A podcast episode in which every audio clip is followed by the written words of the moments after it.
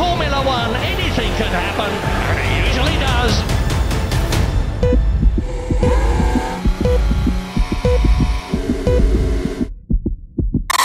It's lights out and away we go. Yes, let's go.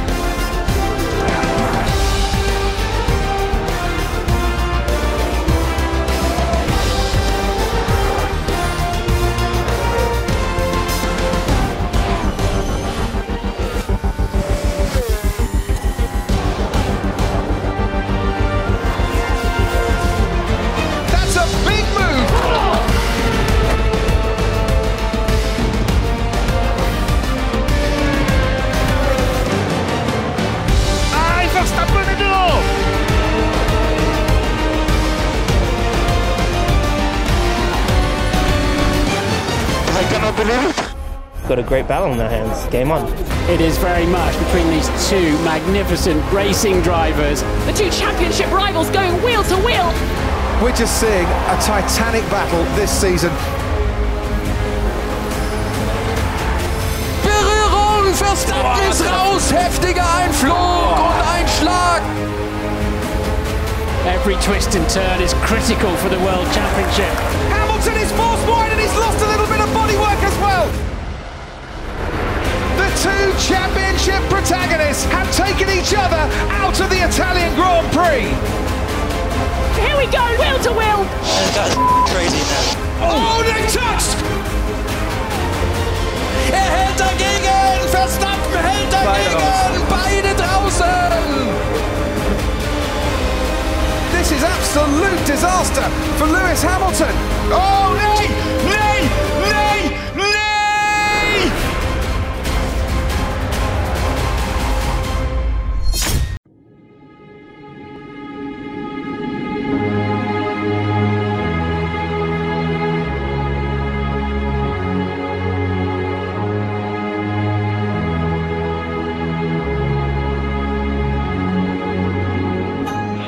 Fala pessoal da Selecast, que jogada de mestre, a gente tá de volta. É, depois de um tempo parado, a gente tá aqui novamente, falando ainda de 2021, mas já estamos em 2022. E quem tá aqui comigo é o Matheus. Tudo bom, Matheus?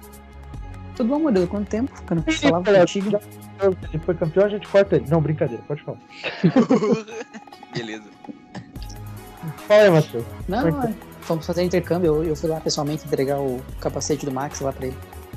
Eu tava na festa lá do, da, Ma- da, McLaren, da Honda lá. Tá bom. O sinalizador laranja, daí por isso que a gente não gravou, entendeu? Entendi, entendi.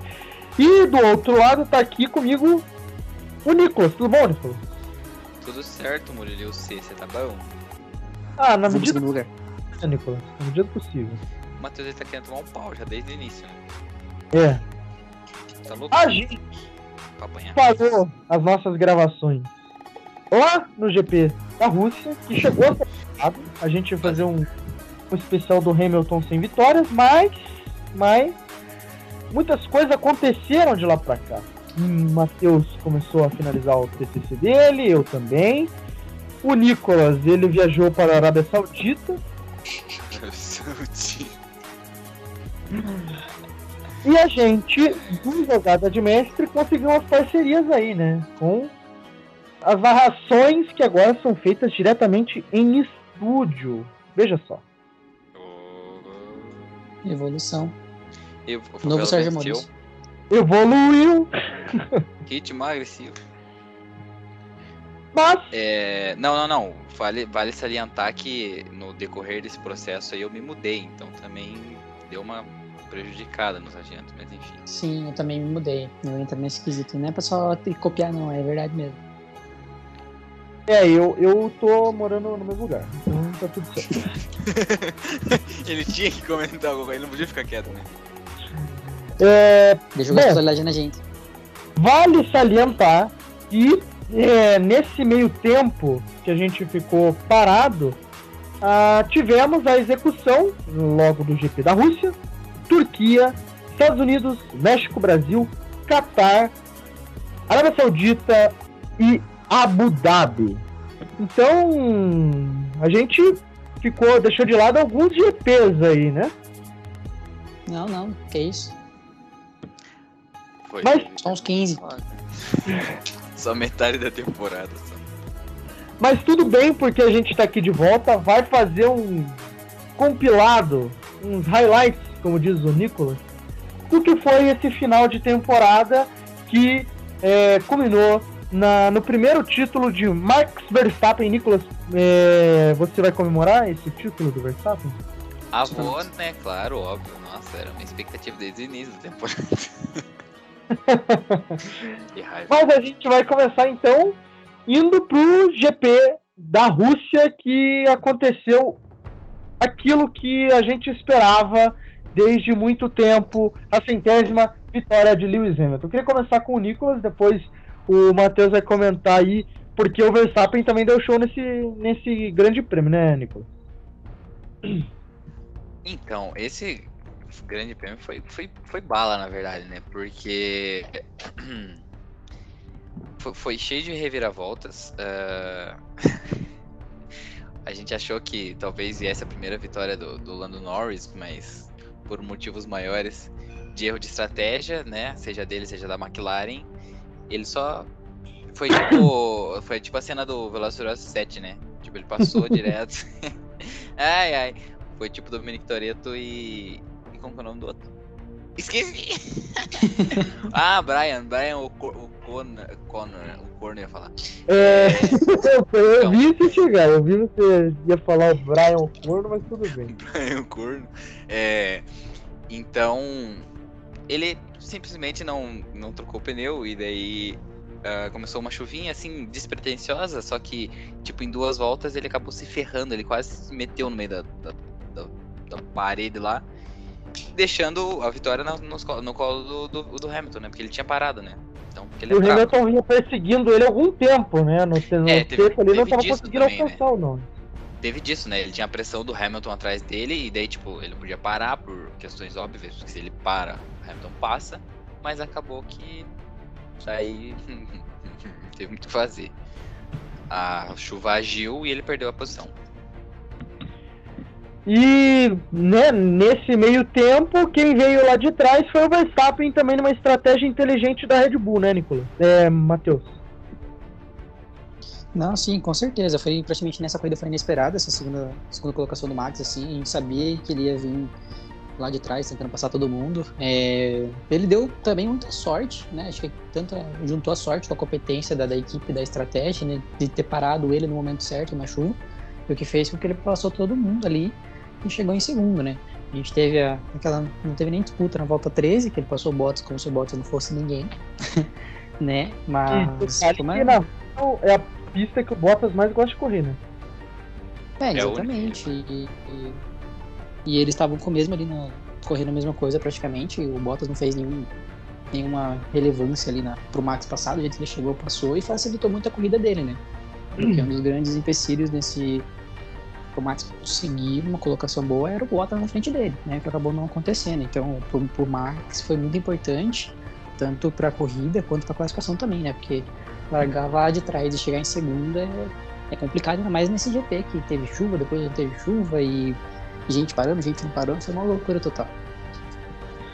E a Mercedes tinha feito a mesma. Trocou, tinha trocado mais uma vez o, o motor do Bottas para ele largar lá atrás junto com o Verstappen, né? Que teve a necessidade de trocar é, o motor. Então, o- a estratégia que a Mercedes tinha foi jogar no lixo por incompetência do Bottas, né? É, exatamente. O... É, e que a gente fala de novo, né? O Bottas nesse, nessa temporada não, não, não esboçou reação em relações a ajudar o Hamilton, né? Com o Verstappen, né? Diferentemente do Pérez com o Hamilton. Mas foi decepcionante, né? Porque a, Mercedes decidiu trocar o motor do Bottas sem necessidade para justamente ele começar lá atrás, para segurar o Verstappen. E, e a própria Red Bull admitiu que eles trocaram na Rússia porque eles já sabiam que a Mercedes estava muito à frente nesse GP. Né? Então foi uma surpresa muito grande o Max ter chegado em segundo, ter conseguido pontuar. E uma pena o Norris não ter conseguido a primeira vitória, né? Ele tinha tudo na mão ali, mas menino novo, menino jovem, né? Como... Pra tá Ele sangue, tentou- acabou tomando uma decisão errada. É, ele, ele tentou- foi, foi.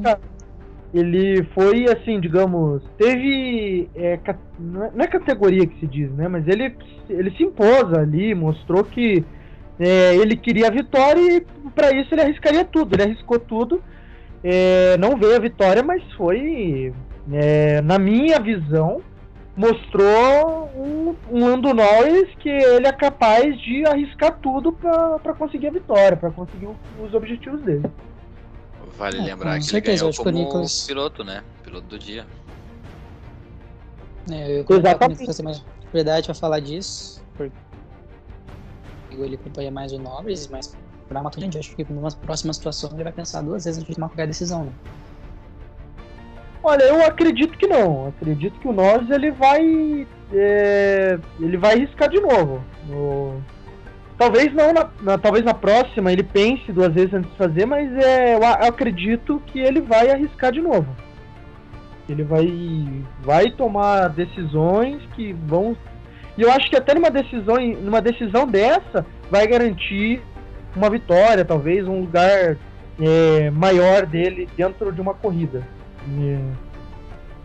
E falando em decisões esquisitas, porque foi nesse GP que o, o Bottas ele decidiu falar que ele ficou realmente bem chateado com, com a Mercedes em colocar no GP do é, da Rússia ele lá atrás. Que eles poderiam colocar ele, trocar o motor dele em qualquer GP. Porque ele ficou chateado que trocaram no GP da Rússia, que era um dos GPs que ele imaginava que era onde ele conseguiria vitória. Né? Mas ele conseguiu na corrida depois, né? Na, na corrida que se sucedeu, que foi é, no- na Turquia, que foi também uma corrida bem abaixo, né? É verdade. Ah, mas o certeza, Bottas. O Bottas, né? Bottas, é, agora, né, com a, com a temporada já, já terminada, é. É só. Assim, só, pa- só tivemos a definição do que a gente já vinha constatando durante a temporada. O Bottas ficou devendo para Mercedes, porque quando ah, foi solicitado da parte dele, ele não correspondeu, completamente diferente do, do Pérez, e pode ser que, assim, não, assim, falei agora porque eu pensei nisso agora, mas talvez numa análise mais, mais criteriosa pode ser até ser que seja. É, pode ser que o, esse segundo piloto, piloto tenha definido o campeão, né? Porque É, pelo menos porque um dos é- segundos pilotos ajudou, né? O Bottas, em várias oportunidades que ele deveria ter segurado o Verstappen, ele não segurou, né?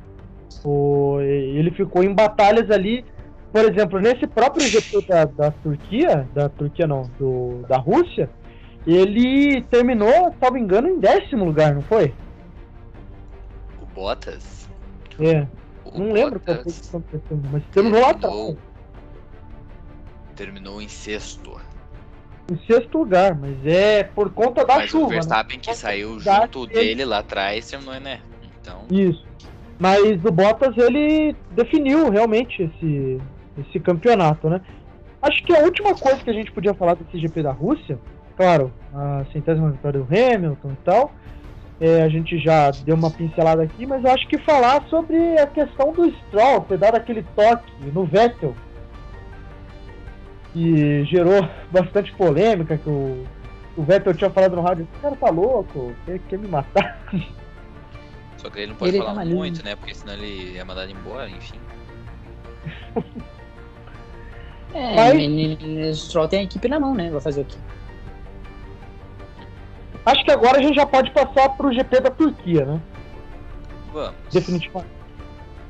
É, eu só é, queria enfatizar também, eu acho que seria interessante a gente comentar sobre a centésima, centésima vitória do Hamilton, né? Que foi muito importante pra. Né, nessa corrida, né? Foi muito Olha impactante só. depois de tudo que aconteceu, né? É, pô, são 100 vitórias, Tá né, cara? É um número muito grande.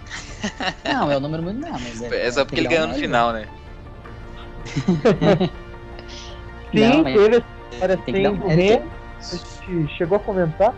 Mas pra gente que é torcedor, é, fica Parece que é meio amargo, né, Nicolas? Esse gosto dessa vitória sem, sabendo o resultado final, né? É, sabendo o resultado final sim, mas eu lembro que a época foi, foi coisa de maluco.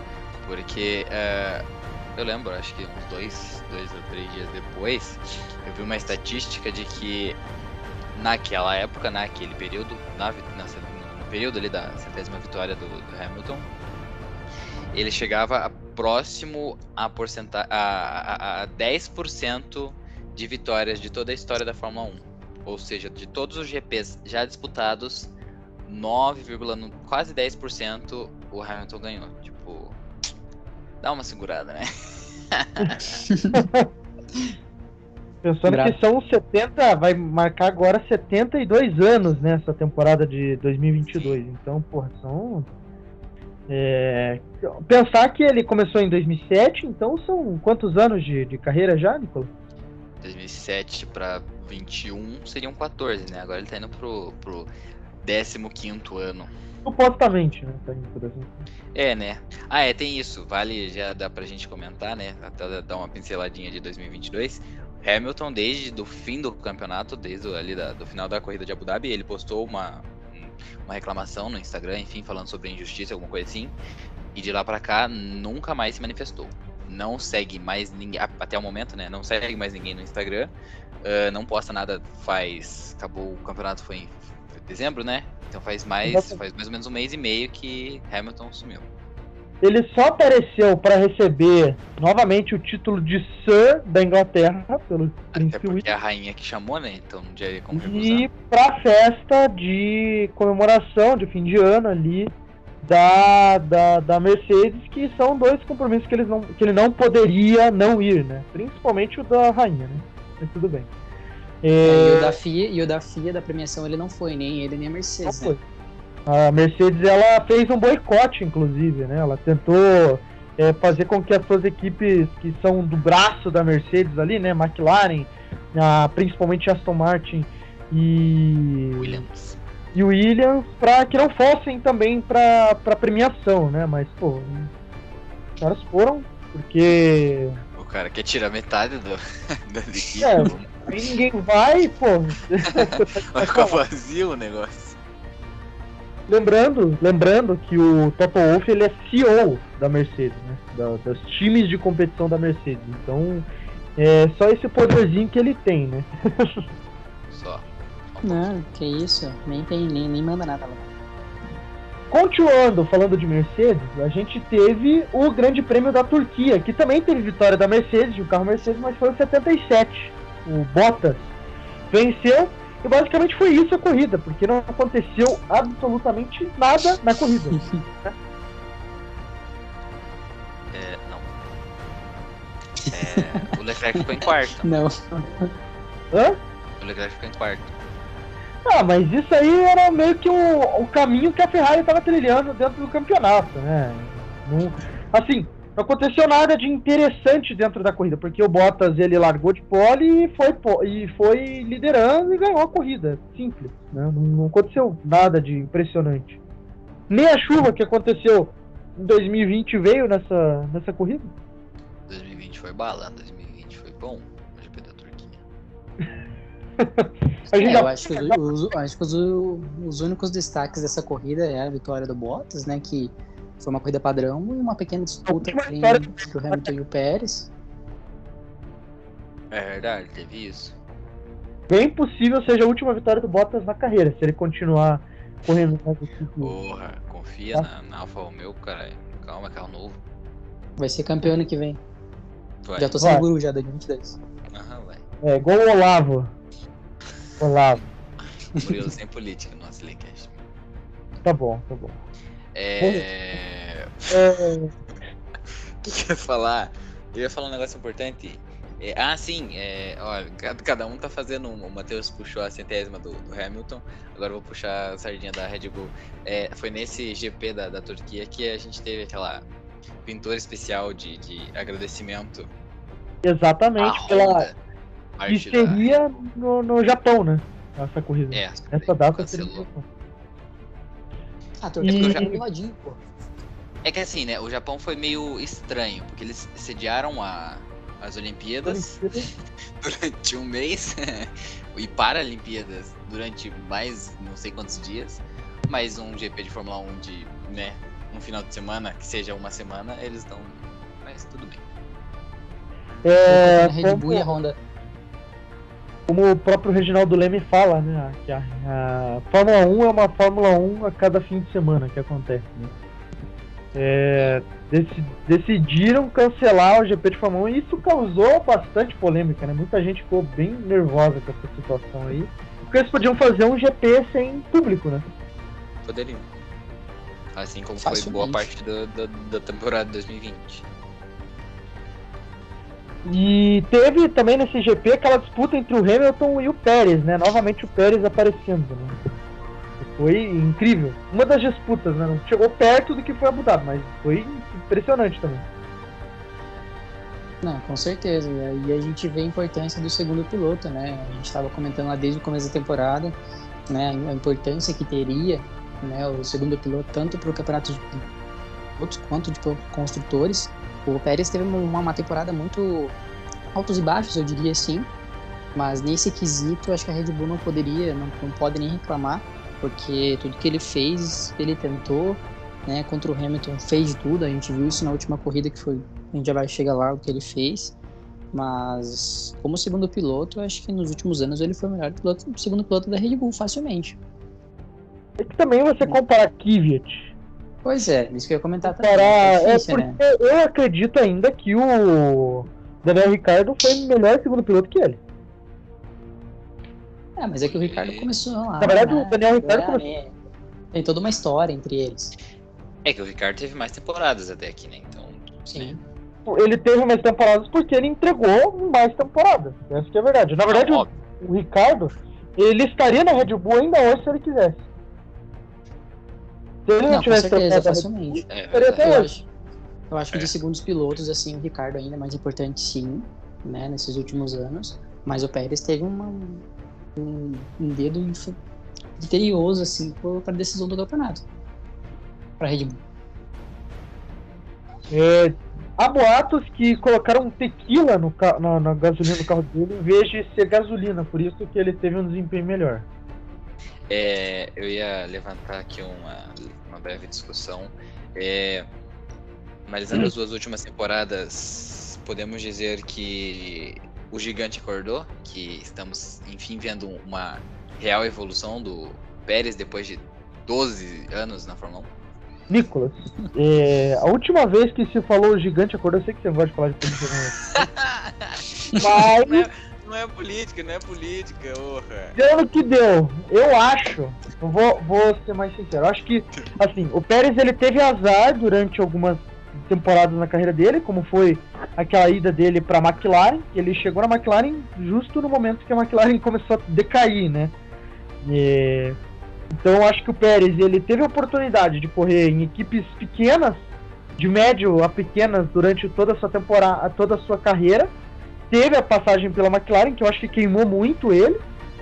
E ele tem esse histórico. Eu acho que agora com é, mais tempo de pista e tudo mais, é, ele tem é, ele começou a ser mais, um piloto mais consciente, né? Porque ele batia muito, né? Era um piloto que tinha muitos abandonos, era um piloto que causava muito, muito acidente.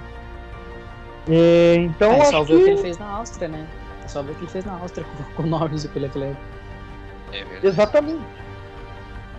Eu acho Então- que eu acho que assim, né, pro Pérez, eu acho que nessa temporada ele tá se consolidou assim praticamente, porque a Red Bull tava procurando fazer muito tempo o segundo piloto e ele foi muito importante para a vitória do Max e para a disputa das equipes em, em- na totalidade assim. E eu acho que agora ele tá muito mais confiante para essa temporada agora, né? A gente, claro, a gente tem mudança de regulamento, mudança de carro, mas ele se sente mais confiante porque ele sabe que a Red Bull agora confia nele vê ele como um cara assim super importante na equipe. Então, eu acho que se ele continuar nessa pegada, ele tem muito para evoluir ainda, né? E eu acho que essa temporada agora de 2022 vai ser extremamente importante para ele, é, tanto para campeonatos de piloto quanto construtores também. Porque agora na Mercedes o que a gente tem é um segundo piloto chamado Russell, então É, luta, é disputa de gerações agora. O que eu ia, o que eu ia comentar é, é, acho que falando em Pérez, é, agora né, tendo esse fim de temporada, eu acho que o mais importante de, de, de se observar é que como ele cons conseguiu demonstrar resultado já na primeira temporada dele na Red Bull, logo Exatamente. nesse carro que todo mundo, tipo, que é o carro indomável, né? Que o único que consegue dirigir, pilotar aquele carro é o Verstappen. É o, o carro. Pérez, é na... E Nicolas, eu acho que até para fazer um paralelo aí pro pessoal pegar mais um pouco a ideia do que você tá falando, é a mesma coisa do da Williams lá de 92. Isso. Que, o, que era um carro feito pro Russell, pro Russell, pro, pro Mansell. Era um carro feito pro Mansell, onde outros pilotos iam e não conseguiam. Isso. É, como que eu posso dizer? É, controlar esse carro, né? O, o Mansell ele teve no Damon Hill como, como companheiro de equipe e tal. Fraquinho. Mas era um carro que depois, em 94, foi para mão do Senna e ele também teve dificuldade com para controlar o carro, para domar o carro. Então, acho que esse carro da Red Bull é muito isso, né, Nicolas? Sim, sim. É, e, tipo, já tem alguns anos, alguns anos que a Red Bull faz esse carro e é o único que consegue desempenhar com o carro é o Verstappen. E o Pérez na primeira, lógico que não foi, né, aquela temporada perfeita, óbvio, tipo, ele poderia talvez ter, ter terminado mais próximo ali do Verstappen, pensando que o Bottas não entregou por parte da Mercedes. Mas uh, ter uma, só dele ter tido uma temporada assim, de razoável para boa, tipo assim, interessante, ajudando o título do Verstappen, já, putz, cara, é um marco. E além disso, é, dizem. É, já, né, notícias de, de, início de 22, que talvez o carro de, de 22 seja ainda mais maluco e que o único, novamente, batendo nessa mesma tecla, o único que tá, talvez consiga controlar o negócio é o Verstappen. Porque eles vão, logicamente, desenvolver um carro pro Verstappen, ainda mais agora ele sendo campeão, né? E dificilmente eles vão desenvolver dois tipos de é, dois tipos de dirigibilidade, né? Que é muito caro isso pra, pra fazer. Ah, não, e, né, e regulamento novo, né? Tipo, Exatamente. É, é que assim, esse, esse, essa primeira temporada, todas, né? Geralmente, as primeiras, tempo, as primeiras temporadas de novos regulamentos são meio de, basicamente de teste, né? Quem é campeão nessa primeira temporada é meio que, putz, ou tava muito à frente, ou levou um pouco, não sorte, né? Porque é toda uma temporada. Mas, tipo, conseguiu acertar e foi bem. É, e a Red Bull apostou muito em 21, né? Então esse carro da Red Bull para 22 é realmente uma incógnita. E a gente vai agora para o GP dos Estados Unidos, que foi talvez é, essas duas próximas corridas que a gente vai falar foram determinantes para o fim do campeonato, né, né, Matheus? É, com certeza. Foi, foi duas corridas de brigas lá em cima. A, a partir desse momento, eu acho que todos os outros pilotos falaram: deixa os dois brigar lá na frente, porque o que foi de porradaria, bomba, de dedo no cu e gritaria foi. foi, cara, excepcional, assim, pra temporada, né? Eu, a partir desse momento, todo mundo viu, cara, agora é com os dois, é, as equipes interferiram um pouco nas decisões. Claro, a gente teve um GP dos Estados Unidos que foi decidido na estratégia, mas a partir desse momento aí, a gente realmente viu que a briga né, se consolidou desde o início e, cara, a gente viu dois pilotos sanguinários, assim, em busca do título. E, cara, para todo mundo foi bom, né? A gente viu uma disputa, a gente viu uma briga. É, todo mundo tinha, os fãs de Fórmula 1 sempre tinham essa vontade de realmente voltar essa disputa entre, primeiros lugares e, cara, acho que não teve uma pessoa que não gostou. Claro, gente, uma equipe perdeu, outra ganhou, isso faz parte. Mas na competição em si, acho que não tem ninguém, ninguém assim que pode reclamar disso, sabe? Nicolas, é, lembrando que no final desse GP, é, o Hamilton ele apareceu bem, bem abatido, né? Parecia que ali já não dava mais, ali realmente tinha se encaminhado o título para o Verstappen, né? Porque nesse GP dos Estados Unidos ele tentou de tudo, fez, tentou fazer de tudo e não, não alcançou o resultado esperado, que era o que ele imaginava que ele poderia acontecer nesse GP dos Estados Unidos. E fora que a utilização da torcida também no início do, do, do Grande Prêmio, né?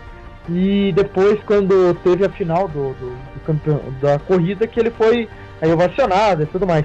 Só que ali ele sentiu um pouco, né, a pressão do, do campeonato, né? Então, é.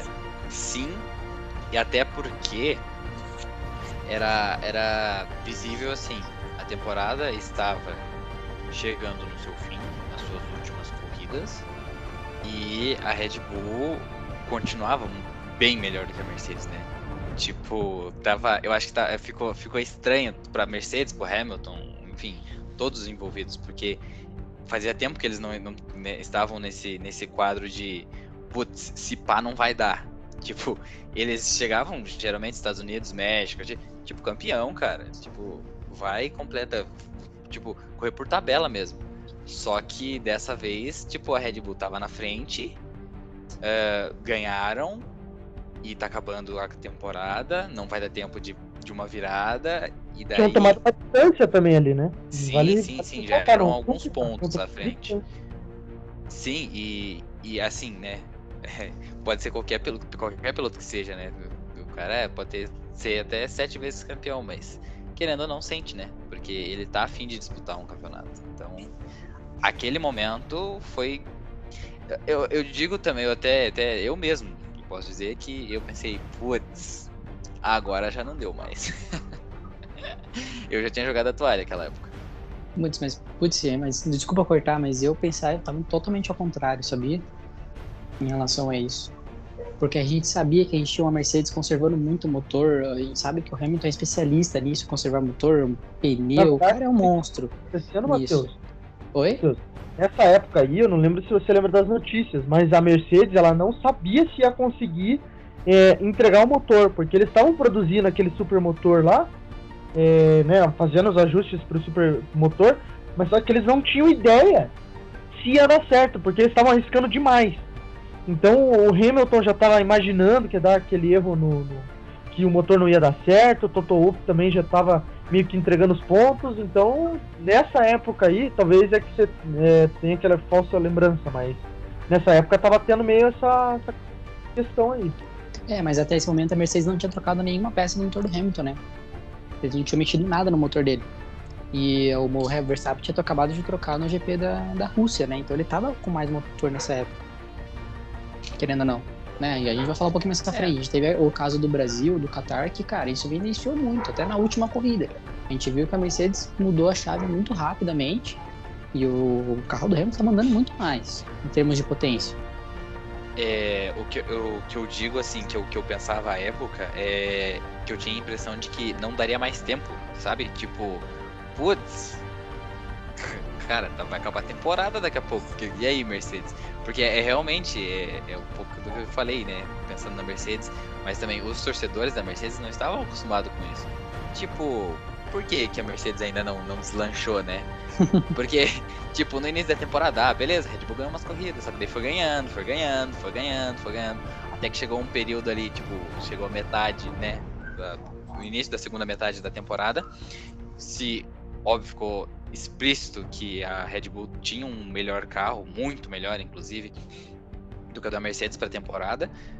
E aí chegando nessa reta final, tipo, Mercedes, cadê você? Vamos, vamos, vamos, vamos mostrar? É por isso que eu digo, aquela época, e eu já tinha largado, fi. Esquece, pensei, já era, vamos tomar um. Nossa, uma sova ainda. Pensei que ia dar uns 100 pontos de diferença. e Porra, nessa corrida nos Estados Unidos, a Red Bull ela fez um carro perfeito para pista, né? Um carro que estava com aerodinâmica, um carro com bastante solo. O Verstappen, ele até. Eu até lembro de quando ele parou o carro assim, ele falou: Esse foi o melhor carro que eu tive nesse ano. Lembra que ele falou? É, sim, ele falou isso na anos com esse carro, alguma coisa assim, né, Matheus? Sim, sim, ele falou, e não, te contar, mas só comentando rapidamente. Mas o, não só em termos de, de de potência de motor do carro da Red Bull, a estratégia deles, porque o Verstappen largou atrás, ele largou na frente, mas o Hamilton já, já tomou dele e não conseguia recuperar. E foi Ali na do...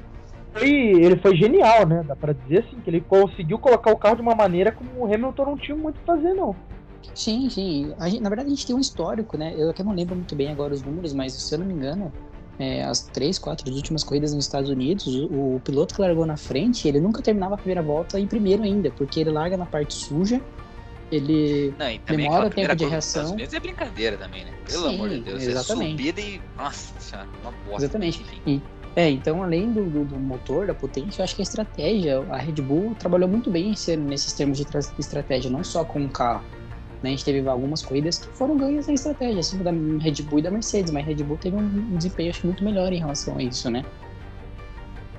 E eu acho que o ponto mais alto dessa corrida foi o Shaquille O'Neal chegar num carro gigante. Teve isso, bem lembrado, Murilo. Os Ele- memes dele do lado do Verstappen. E o Porque Hamilton. ele ficou ao lado do pódio, só que ele tava quase mais alto que o, que o Verstappen, que tava em primeiro no pódio. E ele ficou entre o Verstappen e o Hamilton ali, porque aquela época ali os dois iam sair na mão. Ali eu acho que Tava- foi. Talvez o, o ápice disso é, foi no, no GP do México. Acho que ali foi o momento mais tenso entre os dois, né? É, e- Eu é acho que porque, sim. É porque é aquilo, né? É, eram dois pilotos que, obviamente, né? Já se esperava isso em. Agora me perdi, ano passado não, né? Em 2020. Só que 2020 foi um ano atípico. Aí chegando para 2021, a Red Bull já de início já entrega um carro bom, né? No caso, melhor do que o da Mercedes. Entrega esse carro bom pro Verstappen. E de- depois de tanto tempo de espera, essa disputa realmente acontece entre Hamilton e Verstappen, que já, já, já há muito tempo era prometida. E a- aquele momento era que um, pouco do que eu falei. A temporada estava terminando. E, e os pontos estavam sendo disputados. E o Hamilton começou a putz, se apurar, porque a, a, tempo- repito, a temporada estava terminando. Então, cara, é do, é do ser humano, né? Não tem muito como segurar o sentimento. É ali, porra, mas imagina. Eles voltaram se da, da punição, da punição de perder pontos, coisa se der uma porradinha assim, despretensiosa. E eles estavam nem se cumprimentando, tanto que tem aquele. a- é, é nessa corrida dos Estados Unidos, não, né, no- do Brasil, se não me engano, que ele vai fazer lá a entrevista, os dois dão de ombro, praticamente. ah, teve isso, teve isso. É verdade, teve uma, dessa- um, um esbarrão, né? Um esbarrão. Mas não, calma, calma. O Hamilton pediu desculpa, o Verstappen, tipo, ele já tinha meio que passado, né? Não sei se ele respondeu, mas enfim. É. É, não, mas eu digo assim, é pra. é, esse É, momento não, é, é pra evidenciar, né? É pra, é pra foi essa temporada. Não, no Draft Survivor parecia que os dois estavam com uma metralhadora na mão. Ah, não, Vai isso é óbvio. É, é o que eu mais espero, na verdade. Porque o que eles já conseguiram fazer com a, entre aspas, treta do Norris com o, o Sainz na Quero temporada ano. anterior, agora um- uma, uma, real, uma briga real, assim, dentro, dentro e fora da pista, ah, mas os caras, meu Deus do céu. É que na Ferrari também tem, né? Que eles vão ter que fazer isso, já que eles gostam de colocar o Sainz em briga, porque com o Leclerc ele tá realmente estressado. Sim. Ih, Leclerc. GP do México, que foi também um GP que parecia que a- o, o título estava realmente caindo no colo do Verstappen. Ele correu muito, muito, muito, muito, muito. E teve aquele, aquele momento apoteótico da galera invadindo a pista e comemorando mais a vitória, a, a terceira, foi foi a segunda colocação? Foi dobradinho, não lembro? Não, foi terceiro. O Hamilton terminou em segundo. O Pérez até quando chegou, ficou meio segundo atrás, mas ele não conseguiu passar e o o Hamilton terminou em segundo. Mas foi fantástico ver a torcida mexicana ovacionar o Pérez da maneira como ovacionaram. né? Ah, eu achei demais, cara. Eu Aquilo lá. É, é porque fazia tempo, né, que o, que o Pérez prometia, prometia, e daí acabou que esse ano ele pegou esse carro bom e conseguiu domar o carro. Então, putz, tava engasgado, né?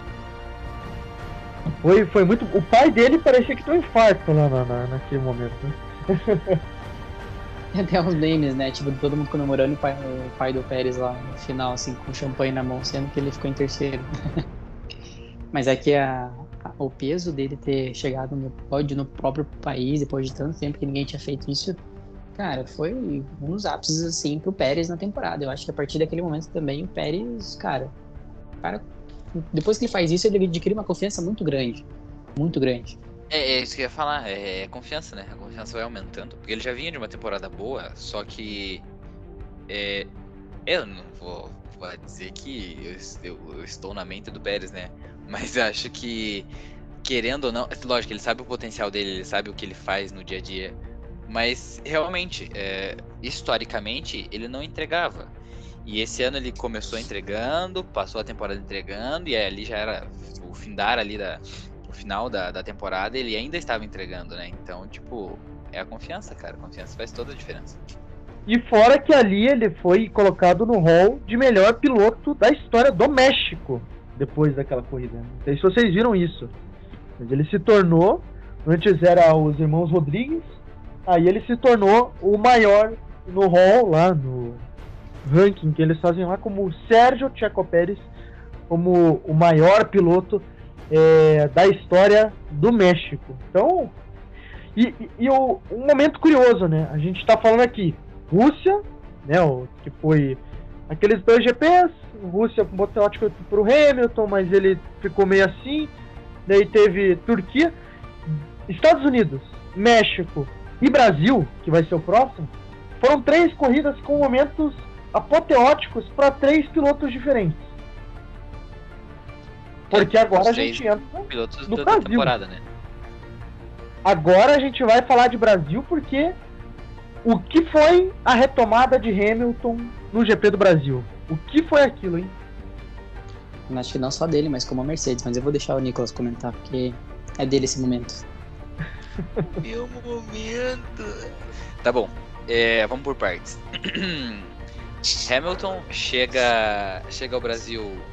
É, putz, tava difícil, porque a vantagem do Verstappen era bem grande. E. 30 a- pontos assim, naquele momento. E o panorama não era muito favorável, né? É, e aí o que acontece? Todo final de semana, o, desde da, da, da quinta-feira, desde, sei lá, da sexta, tudo dava errado pro Hamilton, cara. Ele foi desclassificado, é, ele correu a sprint race, putz, saiu lá de trás, foi lá pra frente, daí deu ruim e vai vai. Acabou que ele largou na corrida, ele largou em décimo. E, putz, o Verstappen tava lá na frente. Então, era, era uma corrida de recuperação pro Hamilton na pista, que ele gosta muito. Porque ele se identifica muito, né, com o Brasil. Pela admiração pelo Senna, enfim, tudo mais. Toda a história que todo mundo já sabe. E pelo primeiro. E, e né, é óbvio, né, o mais importante. Infelizmente, em cima de um brasileiro, né, mas tudo bem. É... Cara, aquele dia foi, foi... Eu acho que, assim... Tá que eu não tenho anos e anos de Fórmula 1 assistindo, acompanhando Fórmula 1. Mas eu acho que foi um dos, tipo, se não o maior, mas um dos maiores, uma das maiores. É, um dos maiores desempenhos que eu já, já vi, assim, na, no- pensando em todo final de semana. Cara, ele fez. Ele foi desclassificado, ele foi lá pra frente. E deu ruim na sprint race, ele foi lá pra frente. E, cara, foi tipo uma recuperação em cima da outra. É realmente pra provar aquilo. Ali ele meio que desenhou, tipo, ó, eu sou o maior. Mas. Ó, o Nicolas falando, polêmica. Mas enfim. É, e acabou que ele ganhou, né? E quando ele ganhou, nossa, puxou a bandeira do Brasil. Nossa, nossa senhora. Parei. Ali foi a maior apresentação da história do Hamilton, né? Ele mesmo coloca aquela É. É. apresentação O como a maior apresentação dele no grid é, dentro do contexto bom. E é muito curioso porque é, foi uma corrida que ele ganhou mais na, emo- mais na emoção do que na, na, na cabeça, né? Foi. Porque teve aquela disputa com, com o Verstappen, que os dois foram parar fora da pista, daí voltaram. Algumas voltas E depois. antes disso ainda teve Pérez, né? Isso, ele, ele enfrentou todo mundo, né, né, nessa corrida. Ele foi contra todos e ele estava realmente alucinado nessa corrida. Ele correu de uma maneira que ah, ali até ele pegou e falou: "Eu não, ainda não acabou". Eu lembro que ele essa frase ficou famosa, né? Ele falou: "Ainda não acabou". Ele ali ele falou: "Não, não vou me entregar". O Verstappen talvez ele tenha sentido ali um pouco porque na próxima na corrida seguinte ele ficou meio assim, né, Matheus? Mas o Não, com certeza. ali ele entrou no Verstappen. Eu acho que ali é, a temporada foi fantástica do começo ao fim, né? Isso não tenho que negar. Mas eu acho que ali os dois entenderam, vai até o final. Não, vai ser vai, vai ser em Abu Dhabi, não tem o que fazer. Claro, se tentaram, mas já se prepararam para isso, já estavam se preparando para o que viria acontecer em Abu Dhabi, né? Então, é, o Hamilton foi simplesmente fantástico, a emoção dele pegar a bandeira e andar pelo autódromo ali Interlagos com a bandeira do Brasil, aquilo lá foi muito simbólico, né? Acho que não tem uma pessoa que não goste de Fórmula 1 que não tenha achado aquilo é, foda. A não ser o teu irmão, né, Matheus? Que ficou enchendo o saco. não, não A gente tem que chamar é... ele qualquer dia, né, pra gravar. Tem que chamar. Não, mas é, é. Vamos chamar ele. Na verdade, aquele menino novo, menino jovem, menino jovem, então não, não entende muito. Menino novo. É. é. Mas assim, comentando só desse, desse impacto que teve, eu tive um amigo meu, né? Até vou mandar um abraço pra ele, Lucas aqui, ele que acompanha a gente. Ele tava lá presencialmente no GP, né? E ele, cara, ele, uma das coisas que ele comentou comigo foi o quanto de identificação que o Brasil tem com o Hamilton e o Hamilton tem com o Brasil. Cara, ele falou, cara, você não, você não via fã, gente torcendo pro Max, até tinha, mas era muito pouco.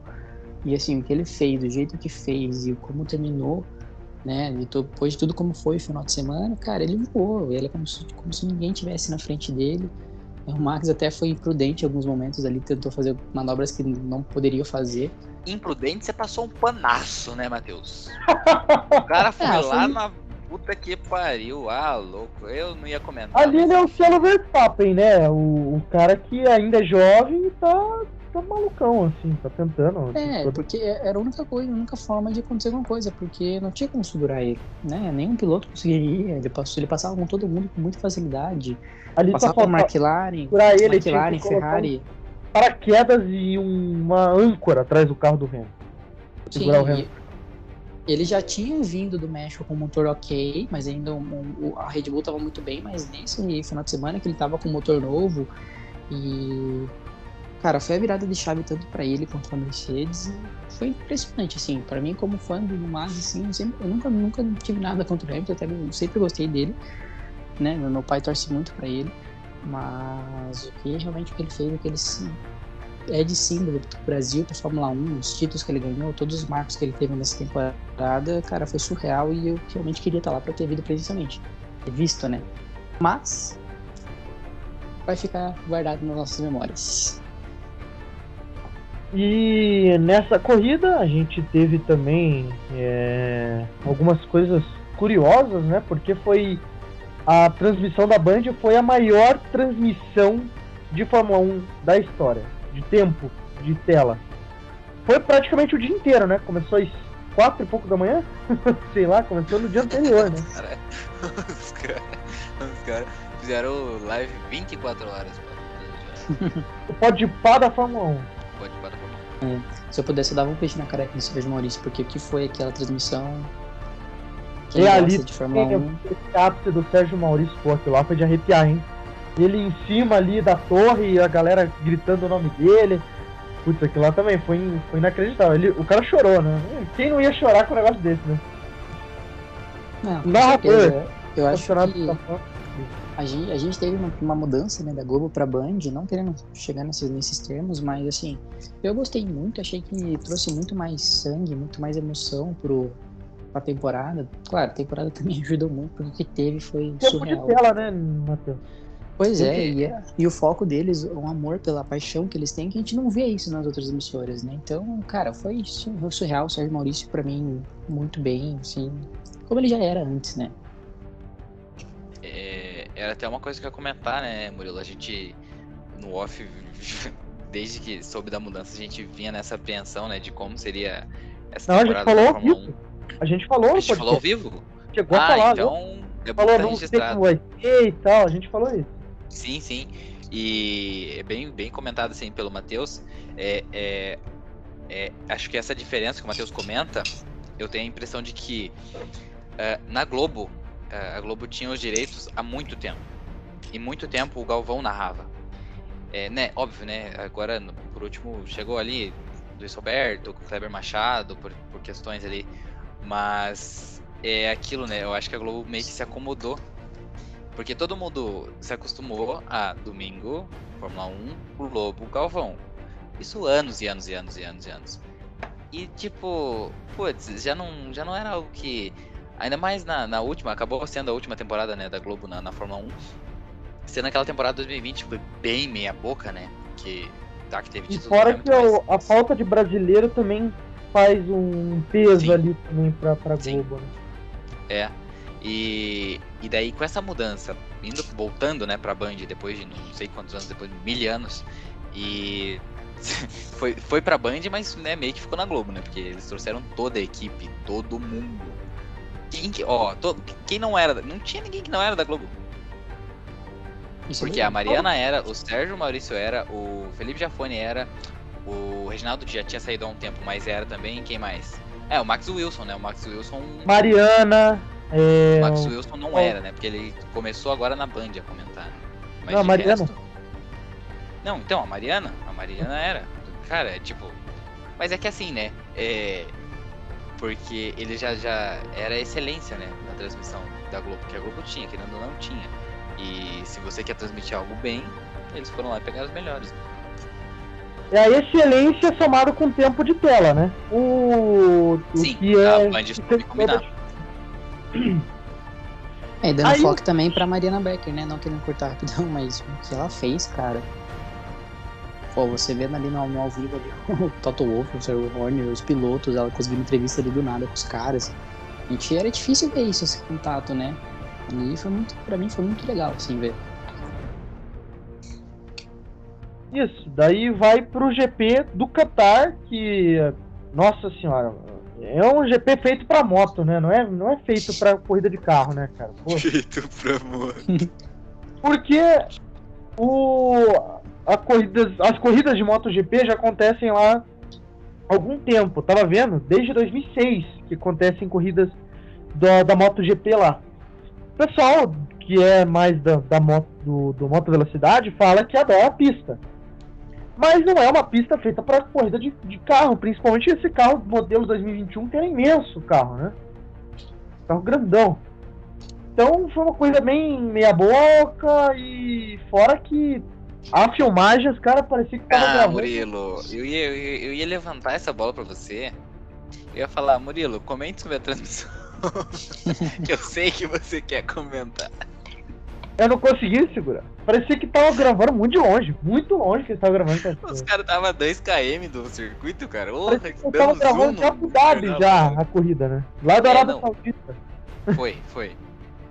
Cara, que Isso, isso que tinha uma arquibancada só com tipo 500 pessoas. Era só os shakes que estavam assistindo. Só, É, só- estrutura, né? O nome disso é estrutura. Organização. Foi, eu acho que se fosse colocar um decepcionante nessa temporada de 2021, seriam dois, né? Dois que foram decepcionantes. É... Que foi o GP da Bélgica, Spa-Francorchamps.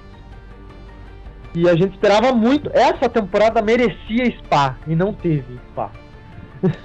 E quase Então, que uma né? corrida que não teve corrida de civil campeonato. Era o que eu ia comentar. Spa Francorchamps foi. Opa! Se você pensar ali que foi meio polêmico o negócio ali, essa pouca diferença ao final do campeonato, na pontuação ali, tá- mas tá bom, né? Não, quem sou eu pra chorar agora, né? Mas tá bom, não vou comentar. mas tá bom. Vamos deixar essa. Ainda bem que não decidiu, né? Vai, vamos deixar essa pro Drive to Survive. Isso, isso. Quando, quando tiver Drive to Survive, Eu a acho gente comenta. Pra lá cai bem, lá cai bem. Mas enfim, é, infelizmente a gente vai ter o Qatar até 2028. Eu, eu não gostei da pista. Meu É, Deus do céu. Mas eu detestei o Grande Prêmio. Foi um, o- de todas as corridas do ano, essa foi a pior corrida, sem dúvida. Essa foi de longe a corrida mais ruim que teve. Não teve emoção nenhuma. A única emoção que teve foi ver o Alonso de novo no, no pódio. Mas foi triste. Triste, foi puxado. Meio forçado o grid, né? Só pessoas de dinheiro, né? É, daqui a pouco a gente, o campeonato mundial vai ser todo no Oriente Médio, né? A gente vai vendo esse caminho. Uhum. É bom que não precisa viajar, né? Só vai andando. Mu- Se muda ali pra algum país ali perto, né? Eu iria pro Azerbaijão, porque é mais de boa. Opa! Interessante. Baku. Morar em Baku ali. Só não leva o Leclerc lá em Baku, porque ele não consegue. Tinha que dar alfinetada, né? Não, é, não vou falar. é, O, no final eu vou comentar. A gente comenta. Será que faz agora um. Não, espera, espera. O que, que vocês acharam de ver Fernando Alonso de novo no pódio? Brabo. Brabo, né? Um Veaco. Um dos veacos, né? O veaco que continua para 22. É... Eu acho que foi um ponto assim pra de certa forma coroar, né, a temporada que ele teve, porque ele voltava com muita desconfiança, pelo menos da minha parte, é, até por pela última temporada que ele tinha tido né, na McLaren. Tá, aquele carro da McLaren era ridículo, mas enfim. E a treta É. dele com a Honda, né? Então tem isso. Isso, isso. E a assim, a atitude que ele teve durante toda a temporada, eu achei assim muito maluca, de verdade, assim.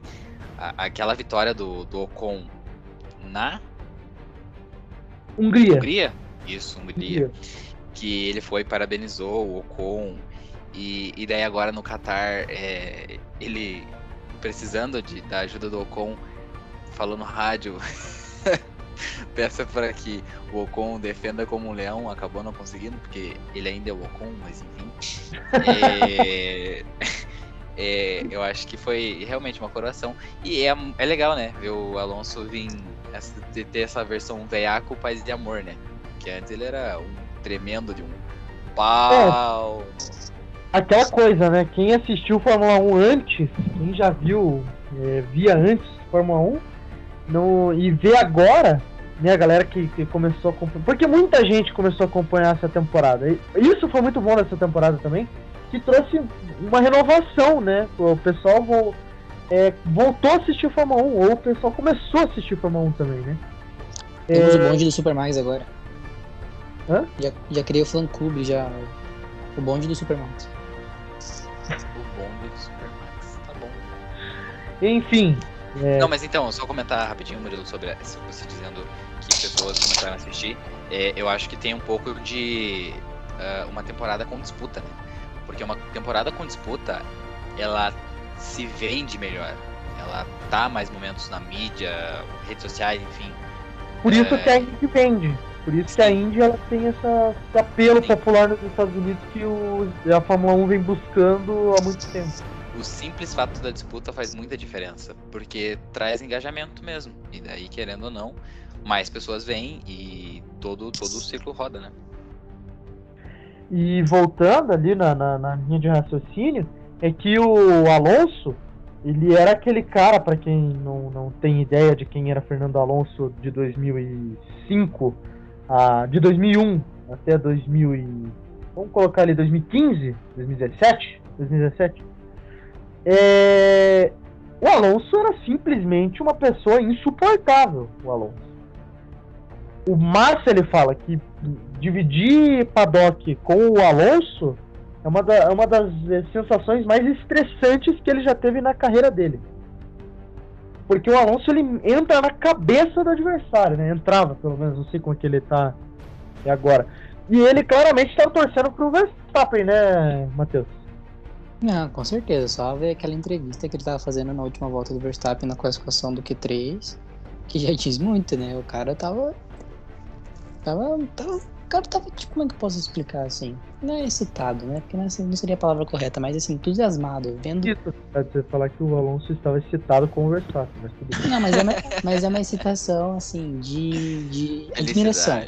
É, é, felicidade, admiração, né? De ver Como diria o piloto- Luxemburgo, ele estava com texão. Isso. Você usou o termo correto, obrigado. E... Mas é meio que óbvio, né? Só pelo histórico, né? Que o Alonso tem com. É, eu ia comentar isso também, né? com, né? É, mas tá bom. Tempos de McLaren, tempos de McLaren. Primeira passagem dele na McLaren. E daí, é, depois dessa corrida que foi bem meia boca, tivemos o Grande Prêmio de, da Arábia Saudita que ficou era muito esperado. Antes de a gente falar de resultado, do que, que foi o Grande Prêmio e tal, vocês gostaram da pista da Arábia Saudita? Um tesão. Eu, nossa, eu curti demais. Eu gostei muito achei deveras perigoso, então é interessante porque a Fórmula 1 é pra ser perigosa. Se ninguém morrer, não tem graça. Isso eu tô dizendo. É, cara. Porque tá ali pra, pra arriscar a vida mesmo. Mentira. Mas é verdade. É mentira, mas é verdade. Porque aquela pista, ela é muito estreita. E é bem legal saber que teremos mais anos naquela pista lá. Porque, orra, cara, aquele dia. Quanta, quantas bandeiras vermelhas teve aquele dia? Fala, fala a verdade. Fala a Foram verdade. quatro bandeiras vermelhas. Doze. Porque corria duas voltas, aí pum, um batia, para. Aí dá três voltinhas, pum, outro batia. Aí bandeira amarela. Cara, é porque não tem área nenhuma de escape. É, não tem espaço. Só não tem espaço. Só cabe um carro e é isso. Acabou. É uma Nossa, mistura perigosa de Mônaco com Monza, né? Exatamente isso. exatamente. Eu uso exatamente esse termo aí. É muito, é uma, um circuito de rua muito rápido, muito rápido. A gente tem retas longas, tem curvas de alta, nossa, chinqueiros muito loucos. Pra quem jogou no videogame, cara, tesão. Daí eles estão falando, né? Agora essa, essa corrida vai ser mudada para o começo do calendário.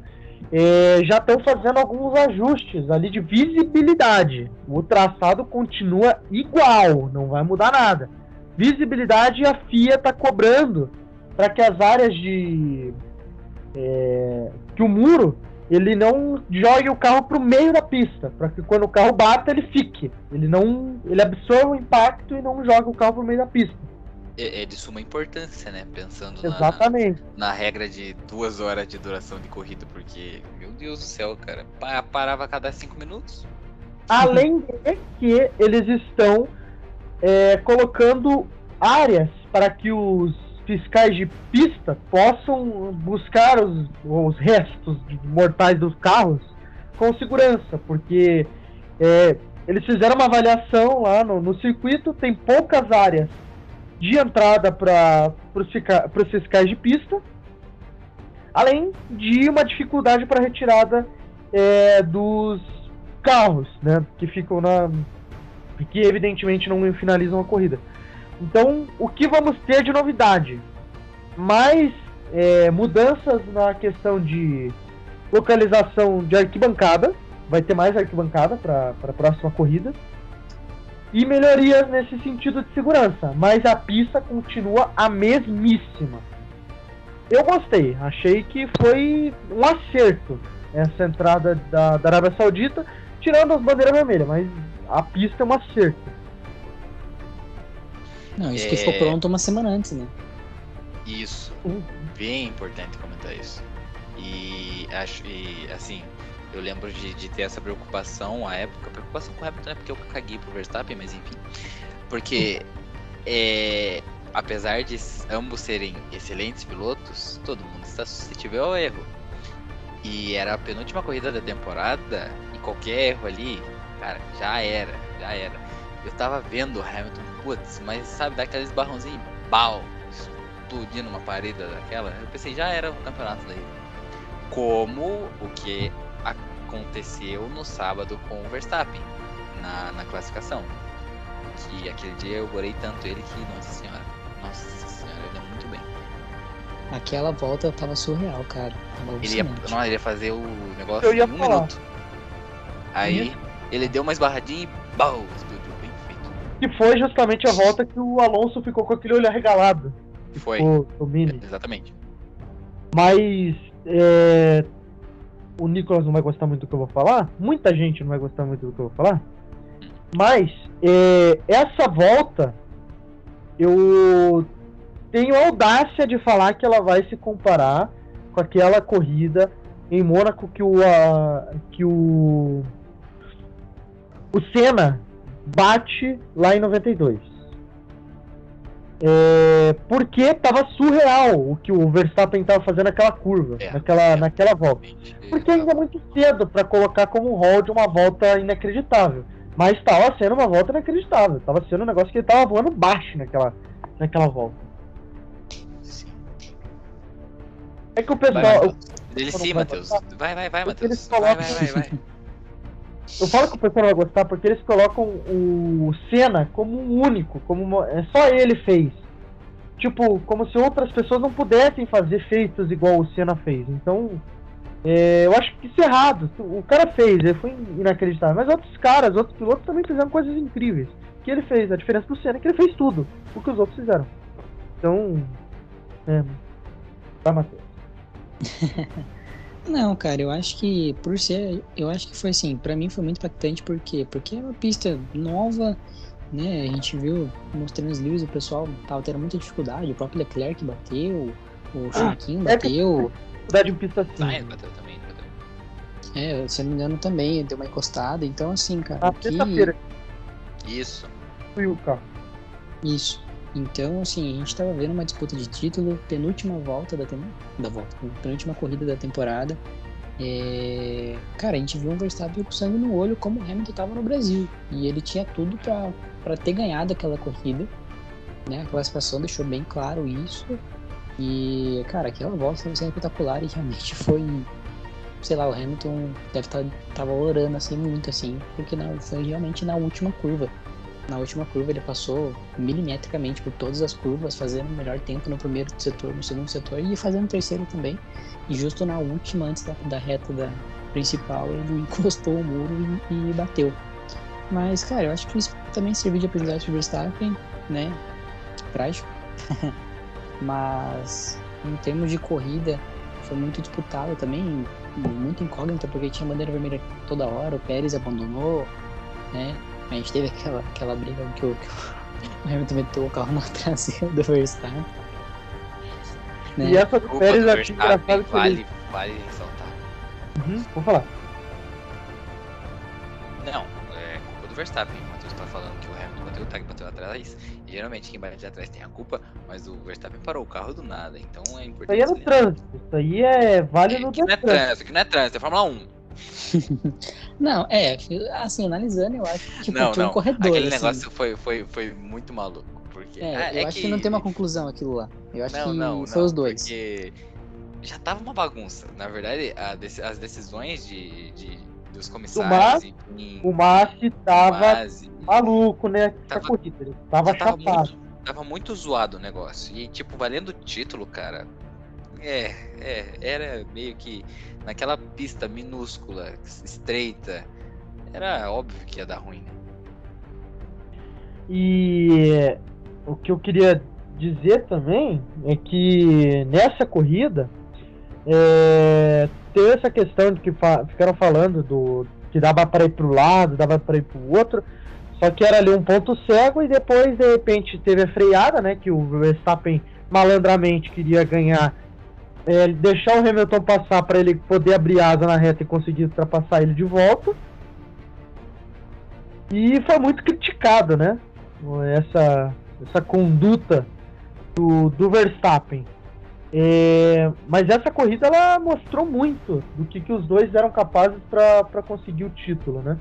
Fora que é, o final ali, depois no pódio, teve aquela cena icônica do Hamilton comemorando, um pódio também muito bonito, né?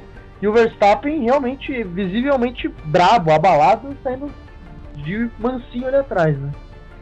Nem comemorou, né? Ele pegou o champanhe e vazou. É, porque, como a gente já disse, é a penúltima corrida da temporada. Então, tipo, é, eu acho que naquele momento o Verstappen sentiu que. Poderia perder o título. É, porque tava tão na mão dele antes, tava muito na mão dele. E daí, aquele momento, ele percebeu que o Hamilton já vinha de uma corrida bem expressiva no Brasil, é, Qatar, né, dentro das condições, conseguiu os pontos dele. E daí, tipo, na penúltima corrida, por, pelo azar que o Verstappen teve no sábado, putz, o Verstappen bateu. E bateu. fora que ele teve mais algumas oportunidades de ganhar a corrida, né? Porque teve a largada, né? e teve bandeiras vermelhas, teve relargada, então, tipo, ele teve várias chances de vencer essa corrida e matar. E ele chegou para a última corrida empatado com o Hamilton. Então isso é, pesou acabou, muito. Acabou, é, é, esse é o, acho que é o auge né, da temporada. É, foi nessa corrida que se definiu que eles iriam para a última corrida igualados em pontos. Verstappen tinha apenas a vantagem de vitórias, porque ele tinha, à época, uma vitória a mais. Por causa da Spa.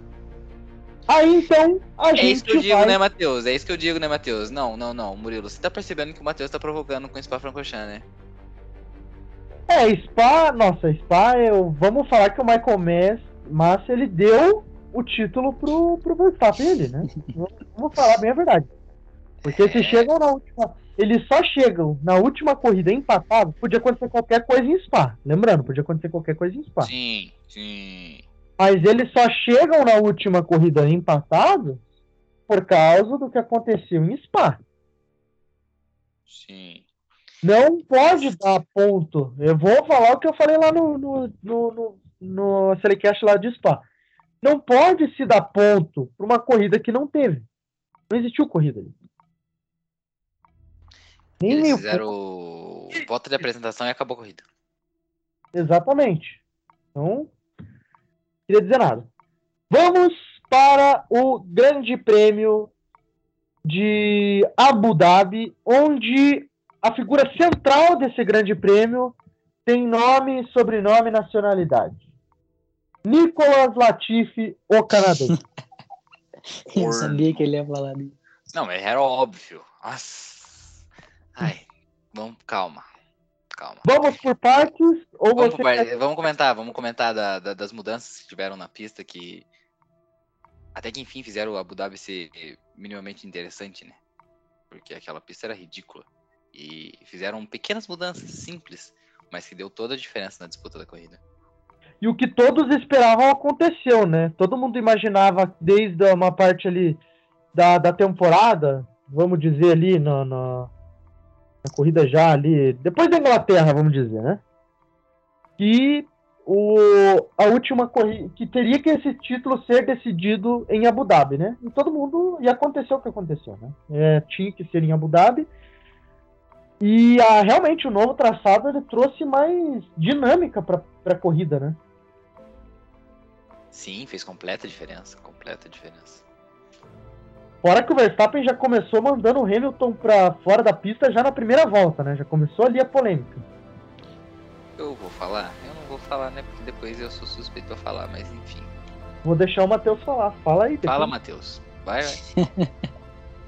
Cara, o que eu tenho pra dizer da corrida é que foi uma mistura de emoções e, cara, era tudo ou nada, pra, tanto pro Hamilton quanto pro Verstappen, só que o Verstappen tinha vantagem que se, se os dois batessem, se os dois abandonassem, ele era, Era campeão. isso que eu ia comentar. Mas Esse é o sabe, meu maior se os medo dois pra batessem por causa do Verstappen, aí sim que esse negócio não ia. Ah, não. não. O- Aí o caldo ia engrossar mais ainda, já engrossou acontecendo o que aconteceu, imagina se aí seria Aí muito maluco, é. né? Schumacher 90, e- no, é, 95, Schumacher 96 e Alan Prost Hamilton e, e Senna em 80, e- em 90. É, Então, em 89, 89, perdão. é, Então, essa era a minha maior preocupação.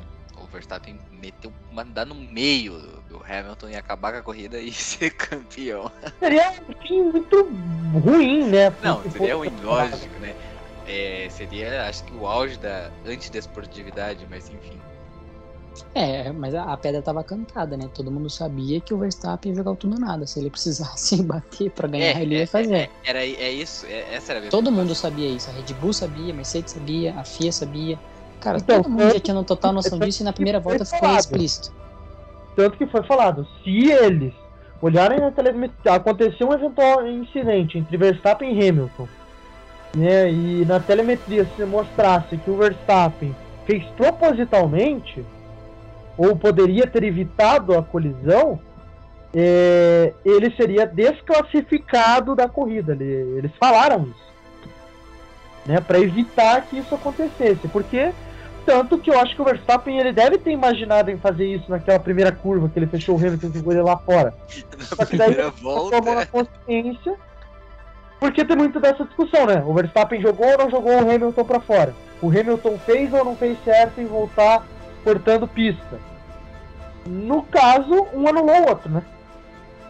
É. Não sei se vocês concordam, mas eu acho que um anulou, anulou o outro. É, eu concordo. Na primeira volta ali, cara, era dois pilotos sanguinários pela busca do título. O Norris até falou, cara, não quero nem chegar perto desses caras aí, eu tô Ah, de é boa louco. aqui. E você tá gostando da palavra sanguinários, né? Você tá muito jogando Skyrim, pelo visto, né? Não, mas, mas é que é assim, cara, né? O que foi o sentimento, porque, cara, era briga de, de guerra, mas era guerra, não era nem mais disputa. A gente viu as duas equipes, ó, façam agora é com vocês, entendeu?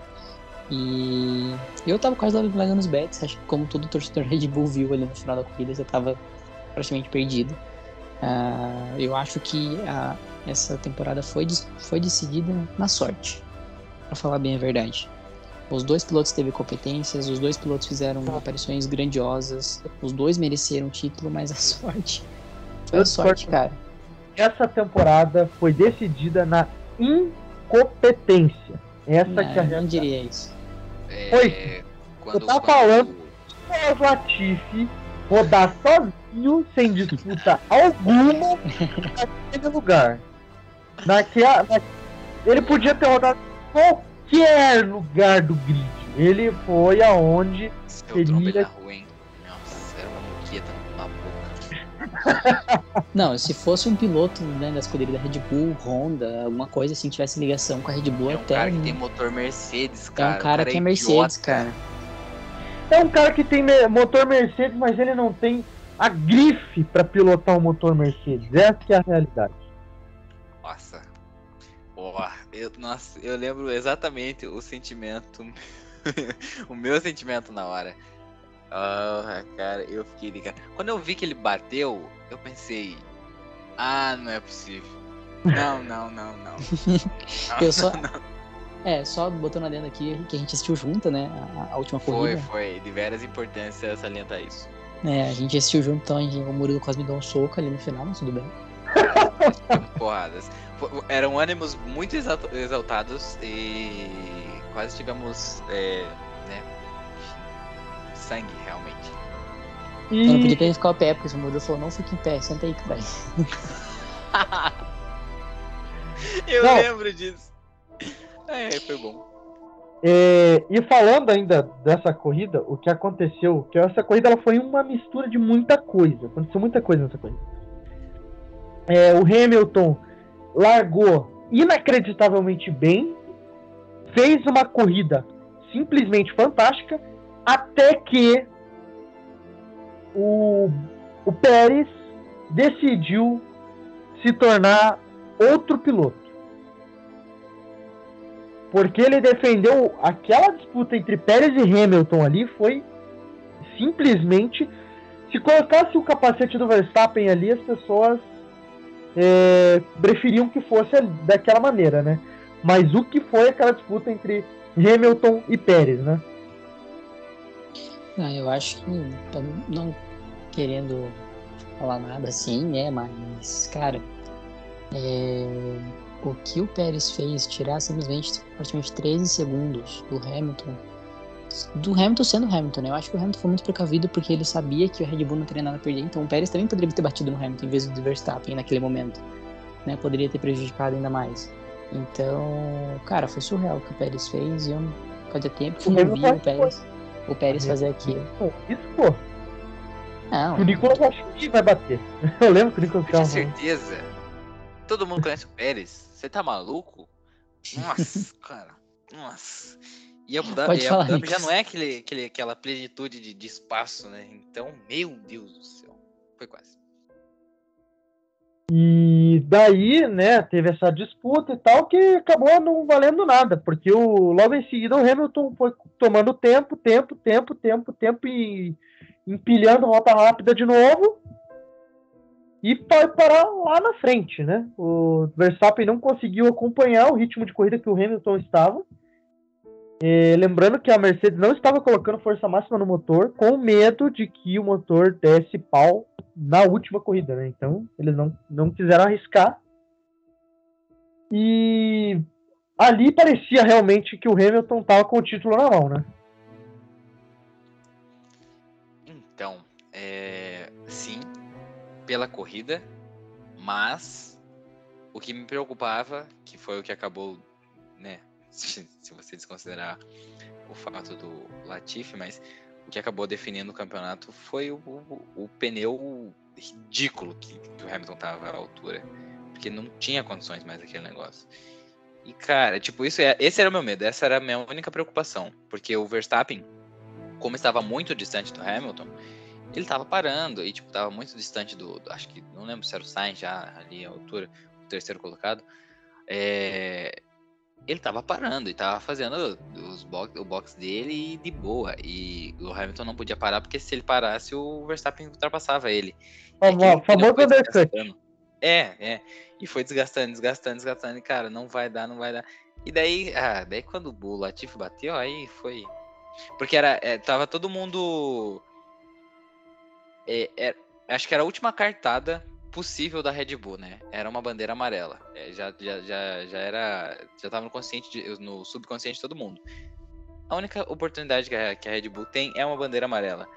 Quem, quem permite essa bandeira amarela é simplesmente um motor Mercedes pau no cu do Latifi, desgraçado. Que ódio daquele cara. E vale lembrar, porque nessa corrida, além da, do, da decisão do título, era a última corrida do Kimi Raikkonen, né? Que teve um final amargo aí, ele abandonou. E daí a. foi curioso que a Mariana Becker foi entrevistar ele. Ah, e agora? Dele, finalmente me livrei das amarras da política e da Fórmula 1. Brabo ele, é amargurado. Ele fala, eu gosto de correr, eu não gosto de política, da, da, eu não gosto da política da Fórmula 1. Então, ele saiu e saiu de boa, todo mundo esperando, porra, vai ter um super evento pro, pro, pro Raikkonen. Ele simplesmente desceu do carro, não deu mais nada, assim como ele fez lá no, no passado. Simplesmente pegou a família dele, entrou no carro, foi para o aeroporto e foi embora. Ele não é ficou brabo. nem pro final do campeonato. Ele é brabo. Aí, é, vale, acho que debater isso aqui também. Michael, Ma Michael deu bandeira amarela por voltas, várias voltas. De um acidente que claramente deveria ser bandeira vermelha. Sim. É, então, sim. daria mais. Porque não era a última volta da corrida. Tinha, salvo engano, mais cinco voltas pro final, não era? Quando bateu, foi. Quando bateu, faltavam 5 votos. Então a bandeira vermelha ela daria os direitos 10, de mais 10, 5 voltas de disputa com relargada. Então ficaria. O Hamilton sim perderia toda a vantagem que ele construiu durante a corrida, mas daria cinco voltas de disputa direto, mano a mano, entre Hamilton e Verstappen. Cinco voltas. Eu acho que era um cenário mais justo que era um cenário mais plausível, que é isso que a, uma das reclamações da Mercedes. Aí Na verdade, ficou poderia tirar todos os outros carros, né? Todos os outros 18 e deixar só os dois. Pau. Aí, tanto que todo mundo só perguntava, isso era muito curioso, que todo mundo só perguntava no rádio, não tava nem pra própria corrida. Os caras da Ferrari nem perguntavam na própria corrida. Eles falavam, como é que tá os caras lá na frente? Aí ficou, né, dando aquelas voltas, aquelas voltas, aquelas voltas, aí decidiram passar os carros que estavam entre o Hamilton e o Verstappen e os carros, porque os dois estavam uma volta à frente, e os carros que estavam atrás do Verstappen não. Se a regra vale, vale para todo mundo. Então, só ficou ali o Hamilton e o Verstappen. Aí voltou na largada, Verstappen com um pneu melhor, o Hamilton tentou se defender, segurou até onde deu, o Verstappen passou e concretizou o primeiro título. Eu acredito que o Verstappen vá conseguir mais títulos durante a sua carreira. É... Mas ele conquistou o primeiro título da, da carreira. Então, o que eu digo? Nicolas Latifi é o novo Timo Glock. Ao contrário, né? É, é a versão. A é no... Timo é o Glock reverso. ajudou, né? Timo Glock reverso. Ah, cara, nossa. Eu queria um desprezo pelo Latif, cara. Eu já não era muito amigável com ele, mas. É, tá que ele é homônimo meu, né? Mas a grafia é diferente, isso que importa. E ele é milionário também, né? E também, essa é a parte talvez mais importante. É... E todo mundo tem que odiar o milionário pra falar. Mentira, não pode falar isso sem política. Mas, enfim. É... Cara, que cara ridículo, cara. Ridículo. E o melhor foi os memes depois, né? Porque. os memes, tipo. é, o Latifi chegando no, no, na festa de final de ano da, da, da, Mercedes, né? De todo o conglomerado Mercedes. Cara, com que cara o cara ia chegar? O cara só tirou o título do, do Hamilton. cara, que bosta, cara. Tem, aquela, tem aquele meme do, do pessoal também, que eu achei muito engraçado, que é quando o cara tá no fundo da sala, fala alguma coisa e todo mundo olha pra trás, assim, né? Daí tava lá, assim, é, Latifi chegando na festa da Mercedes. Aí tá Toto Wolff, Hamilton, Bottas, é, Russell, todo mundo, daí o, o ele, ele chegando com aquela cara de bunda, assim, porque não tem mais cara pra. Eu não sei nem como que eles vão manter o motor Mercedes pra Williams, né? Mas tudo bem. Porque não, o patrocinador é, é, faz... da Williams é a Sofia, que é a empresa do da família Latifi, né? Então. Só pra. É... E, e assim, vale. Acho que uh, talvez já era um indício. É, a, Mercedes já deveria ter ficado meio de, de olhar em pé quando o álbum foi para Williams, né? Quando eles confirmaram o álbum na Williams. Aquele negócio estava estranho. Eu já, já fiquei assim, tipo, ué, como assim?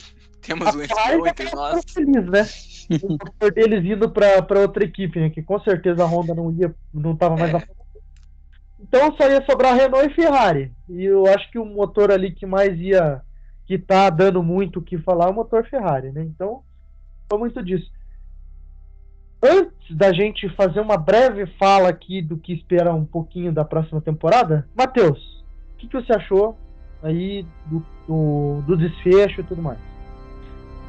Cara, como torcedor, foi incrível, porque a gente não, não esperava, como eu comentei, né? Pra mim tava perdido praticamente, era realmente só o acidente, algum milagre acontecer. Porque o Verstappen precisava tirar um segundo por volta, tava tirando, tava nem tirando meio segundo mesmo, né? Mesmo com o pneu mais novo. E, cara, como eu te falei, eu acho muito. Foi sorte. Né? Eu acho que acendeu a luz. Não, o Verstappen vai ganhar essa temporada e a gente teve uma FIA que queria ver a disputa, no entanto que eles atravessaram algumas coisas que até ainda está em julgamento, né? Não sei se o pessoal sabe, está todo mundo interligado, mas está rolando ainda um processo, não um processo judicial no caso, né? Mas foi, foi aberto um protocolo que está sendo investigado. Tá rolando. É, então vai tá todo mundo sendo investigado. A FIA vai começar com todos os pilotos. É, se eu não me engano as datas agora, vai ter uma reunião dia 12 de, de fevereiro e eles vão dar os desfechos só dia 13 de março, se eu não me engano, eu não lembro a data, mas é em março que eles vão dar o desfecho final do realmente do resultado, né?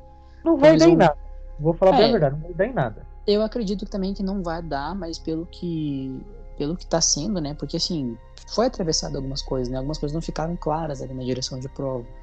E a Mercedes vai contestar, porque até o próprio Hamilton falou no final, oh, isso foi manipulado. Claro, foi na emoção, mas, cara, foi um sentimento, acho que todo mundo da Mercedes poderia ter esse sentimento, pô, por que, que deixaram os caras passar? Ah, por que não deram bandeira vermelha? Então a gente tem os memes também falando que a FIA tinha ganhado dinheiro da Red Bull. Então, assim, cara, é... há polêmicas na Fórmula 1, como todas as temporadas. Acho que já teve outras decisões de tudo muito mais. É...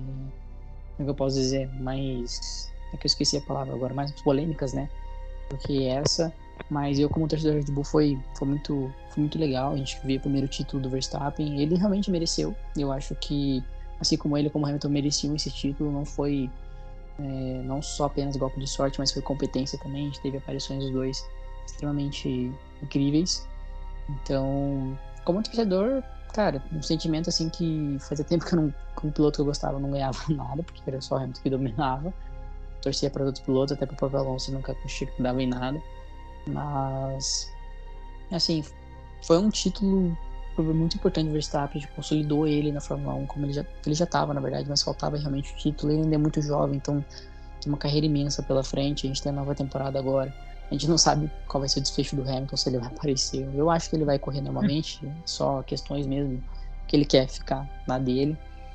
Mas, cara, foi uma corrida maluca, não esperava.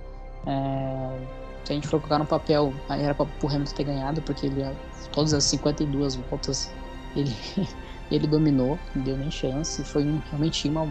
Foi meio, menos que uma volta, porque o Verstappen passou ele na metade, praticamente no primeiro quarto. É, então. Assim, cara, foi, foi sorte, assim. Acho que piscou a luz e falou, não, o Verstappen vai ganhar. E acho que foi merecido. E os condutores da Mercedes ganham, porque os dois carros chegaram muito bem. E, cara, eu tô muito ansioso agora pra essa temporada 22. A gente tem muito mais corridas, né? Mas eu, eu gostei, cara. Eu, claro, não tinha como não gostar, né? Mesmo se o Verstappen não tivesse ganhado, eu teria ficado feliz, assim, pela aparição, porque realmente houve uma disputa e Claro, um piloto mais agressivo ah, eu... que o outro, mas em nenhum momento, mas em nenhum momento acho que foi, foi desleal, assim, sabe? Então eu, no geral, eu gostei bastante. Falinha rápida aqui o que vocês esperam para a temporada 2022. Nicolas. Pô, você não vai deixar eu falar do que eu achei da temporada? Cara, eu, o que você achou da temporada? Você, como eu, achou que ela foi muito boa, mas o final foi desprezível. Essa que é a verdade. o final foi desprezível. Não. É, deixando o coração o torcedor de lado um pouco e falando, falando sério agora. É, Isso, é, logo pro lado artístico. São raras as vezes que eu falo sério, mas dessa vez eu falo sério. É, eu acho que a gente já tinha comentado ao decorrer da temporada é, a importância que essa temporada tomou. Porque é, de início era a temporada que se Hamilton vence, ele se tornaria isoladamente o maior campeão de todos os tempos, é, né, em número de títulos da Fórmula 1. De outro lado, você tinha o Verstappen com uma Red Bull e um carro melhor do que um carro Mercedes. E havíamos comentado que para ambos, né, é, independente para quem fosse o título, é, seria de grande expressão. Para o Hamilton, por questões óbvias, ele seria o oitavo título dele. É, isso se isolaria como o maior vencedor da Fórmula 1 é, além de, né, de número de corridas, mas em número de títulos que talvez seja o mais importante.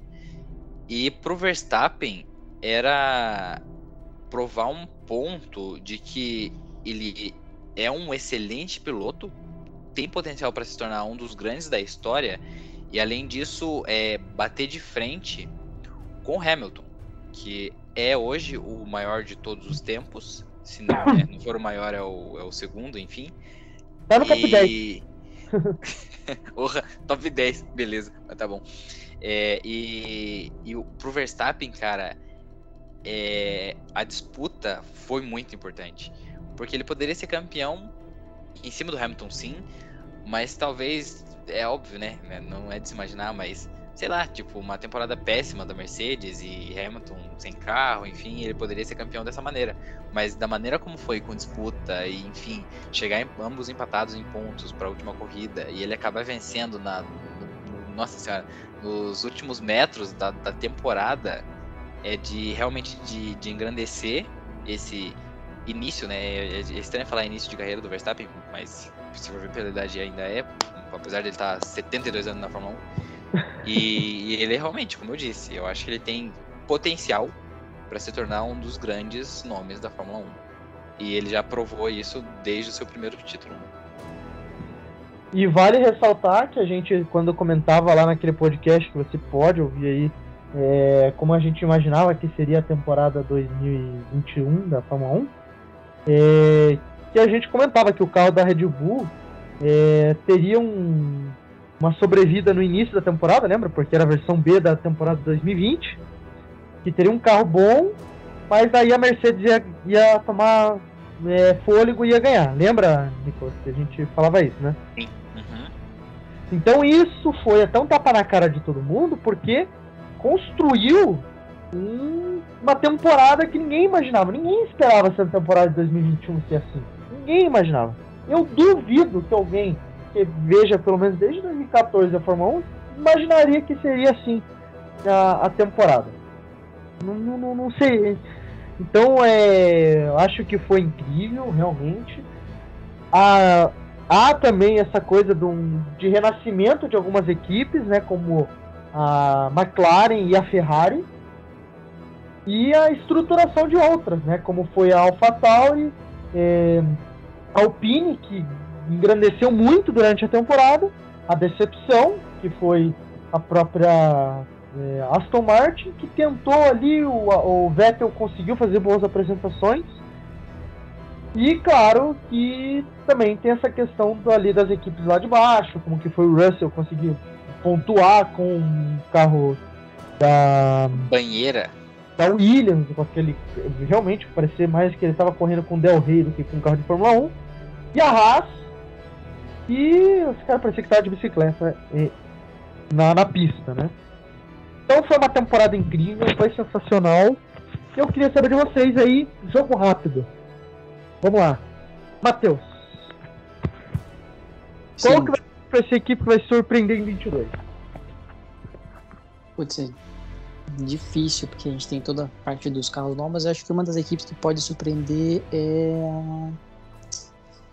Cara, eu, eu tô entre Alpine e Aston Martin, pra ser bem sincero, mas eu acho que a Aston Martin tem tudo pra voltar aí com tudo. Porque a temporada passada foi bem baixa deles. É, Nicolas, quem que você acha que pode surpreender na temporada 2022? McLaren. Sou homem de poucas palavras. Nossa. Oh, ah, viu? Sentiu a pressão. É. Eu, Cara. eu acho sim, que é pra ficar de olho na Ferrari. A Ferrari tá dois anos trabalhando nesse carro, hein? Ah, Murilo, sim, não, mas daí você apelou, né? Eu, eu Daí chega na falaria- primeira corrida eles estouram o motor. Eu falaria Ferrari, mas eu acho que a Ferrari não seria uma surpresa. É, eu também acho. Porque a Ferrari faz, porra, 12 anos pensando nesse carro e daí dá ruim ainda? Porra. Tá. Eu espero que a Ferrari entregue um carro, né? É Pode isso que eu espero. Dois anos trabalhando nesse, nesse carro, pode sair uma porcaria de um carro, pode ser um porco. Uma barca, uma banheira. É, pode sair. Não deixa de Ou surpreendente. aquele carro top de 2020. Bala, aquele carro era brabo. Nossa senhora. não faz isso comigo, cara. Fora que vai ser a primeira temporada depois de muitos anos que a Philip Morris não vai patrocinar a Ferrari. Porque a FIA estreitou muito essa relação da Philip, No- da Philip Morris e a, e a Ferrari tá pensando em como que eles vão colocar aí a Philip Morris de novo no patrocínio deles, mas por enquanto tá sem patrocínio e a volta do Santander, né? Inclusive eu só tenho conta no Santander por causa da Ferrari, veja só como eu sou um otário. Ah, meu Deus, eu não acredito que você meteu essa. É, Tá bom, Mas o cara é, me né? manda uma dessa. O cara me manda uma dessas essas horas. É, é é. que ele, tem- ele quer ter o, o mínimo, assim, a mínima relação possível de contato mais próximo possível com o Leclerc. Então ele eu não quero ser fumante. Não, eu quero ter o mínimo contato Ah, possível. é, tem uma boa, né? É, tem isso. Daí eu não, como eu não quero ser fumante, não quero morrer. é, inclusive, se você é fumante, fume Malboro. Se você não é fumante, não fume. É, Importante.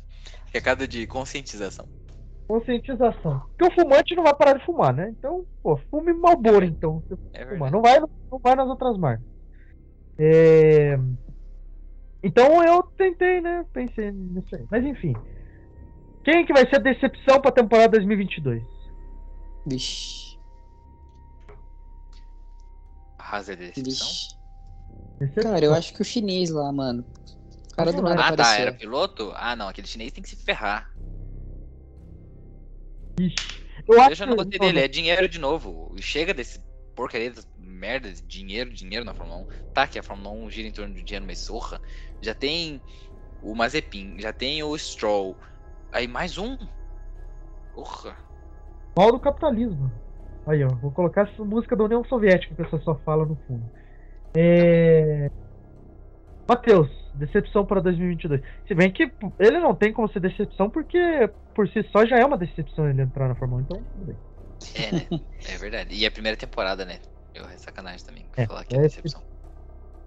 Mas é, dece- é, é uma decepção que eu espero pra temporada, não a que foi agora de 2021, né? Vocês acham que ele vai ser pior do que o Mazepin? Não, acho que o Mazepin. Não, ele- acho que não. Eu gosto da confiança que se tem no Mazepin. Cê- Vocês acham que ele terá uma- um desempenho melhor do que o Mazepin, pensando que o Mazepin já está numa segunda temporada ele estará na primeira? É isso Sim, que acredito. vocês estão me dizendo? Eu acredito Sim. que ele vai pelo menos Tá finalizar ou pelo menos fazer mais de três voltas na sua estreia na Na Fórmula 1. primeira corrida, que já é importante. É, realmente. Ah, mas ele vai entrar num carro melhor, né? Do que a, a É, Haas. é, é, é, é. É. Claro, porque você vai dar um carro melhor na mão do, do Mazepin, você não vai fazer isso. Imagina o Mazepin numa nessa Mercedes. temporada, o Mazepin fez três curvas né, na primeira, na primeira corrida dele. É que o Mazepin ele ganhou, ele, ele é odiado desse jeito pelo que ele fez antes do início da temporada. Fez nojento que ele tava fazendo antes do início da temporada. Aquela questão lá com a modelo, lá, ninguém pode esquecer disso não. Se o Robinho foi preso, tem que mesmo meter a mão na cara do Robinho, o Mazepin também. O Mazepin ele fez, né, assediou a moça lá antes do início da temporada. Então ele é odiado por causa disso, não é nem tanto por ele ser tão ruim assim. E é, Ele- é por causa disso. Mas ele é ruim. Mas ele é ruim. Bem, Bem ruim, né? prejudicado. bastante mesmo. Muito bastante. Decepção, Matheus. Ah, mano. Porra, Ele isso falou, não o chinês, o chinês. É, é o chinês. Pra mim é o chinês, cara. Pra mim é o chinês e se não for o chinês é o Stroll. Não, se bem que eu falei que a, a, a Pô, mas vocês têm que ia lembrar bem, né? que, vocês, vocês têm que lembrar que o álbum tá de volta, hein? Pra mim, a decepção Ah, é o Williams. Eu acho que o Williams vai ter um carro bom, mas vai ter pilotos ruins. Nossa, álbum é bom, vai pegar pódio. O que, que, que os caras inventaram? Olha essa dupla, cara. Cara, a Mercedes, dois puta piloto lá, o Driviese, eu, eu tô falando isso da, já há milênio. Driviese e o Andorme lá, eles me chamam o Albon e o Latifi, cara. Não é possível um negócio desse. Por isso que eu falo. Money in the bank. É, a Williams vai ser a decepção da temporada e tem que muito se fuder mesmo. Porque, porra, tem essa oportunidade de Ah, não, agora o Williams pode se ferrar, né? O, o Russell saiu de lá. Deixa o Williams se exploda agora. Vamos lá. Campeão pra temporada 2022. Nicolas saiu do chamada. Putz, tá dando interferência aqui, mano. A internet tá caindo aqui. Oi, como? Hã? Pô, meu pinguim tá me chamando aqui, pesado. Pra dar comida. Meu pinguim. Temporada de futebol. Pô, tô falando do, do- do- da Copa do Mundo, que é mais fácil escolher o campeão. Porra, Copa do Mundo, Copa do Mundo. Porra, podia ver o X, né? Vamos ter um podcast pra Copa do Mundo? Foi isso que eu vi? Com certeza. Pô, é, é agora. A gente teve essa ideia agora. Primeira mão aqui. Primeira mão. Primeira mão. Teremos podcast para a Copa do Mundo 2022. Vamos cobrir todos os jogos do Brasil. Vamos fazer comentários pós-jogo de todos os jogos do Brasil. No Exato. Qatar. Torçam A pra gente que o vai pra até o final. A gente vai pro Qatar. É, exato. Em loco, é, em loco, isso mesmo. Se o Brasil for eliminado antes, a gente continua fazendo. Porque, Porque quem vai. a gente cagou pro Brasil, é. Exatamente. Pode. Será que vem o Bi da Inglaterra? Aí, ó. Ó, Ixi. Ideia? Aí, forçou um pouquinho. Bom, Tá, acho falando sério, é Hamilton. que. Hamilton. Verstappen. Carlos Sainz. É, vamos. não, Murilo, é sério essa aposta? Eu vou postar. é, Nossa, cara, é que eu forçar demais, mas é que eu quero que a Ferrari surpreenda. Assim, eu quero que é- não, é, é que eu achei engraçado, porque eu achei que se fosse pra apostar na Ferrari, você apostaria no Leclerc. Mas que eu eu acho plausível, porque é como a gente já vem dizendo há muito tempo, esse no, essa nova novo carro, enfim, novo regulamento é uma incógnita. Então a Ferrari pode sim vir com um carro para disputar título.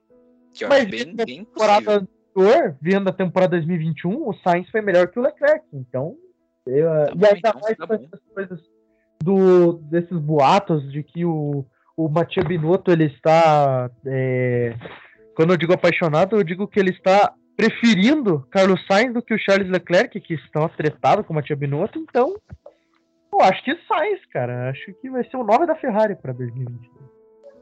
Olha só. Tá bom. É. Le Palavras duras. Leclerc, Leclerc tá não. chorando agora vendo isso. Ouvindo a gente. Não, as pessoas não põem fé no Sainz. Não põem fé no Sainz. É isso que o Não, eu coloco. eu- ele é um grandioso Não, piloto, você- mas é, você coloca, mas eu digo assim, as pessoas no geral não colocam o devido respeito ao Sainz do que ele deveria receber. Concordo. Ele é um puta piloto. Ele é um porra, piloto foda, pica pra caralho. Mas o pessoal não respeita o Sainz. Então eu acho que o Sainz merece.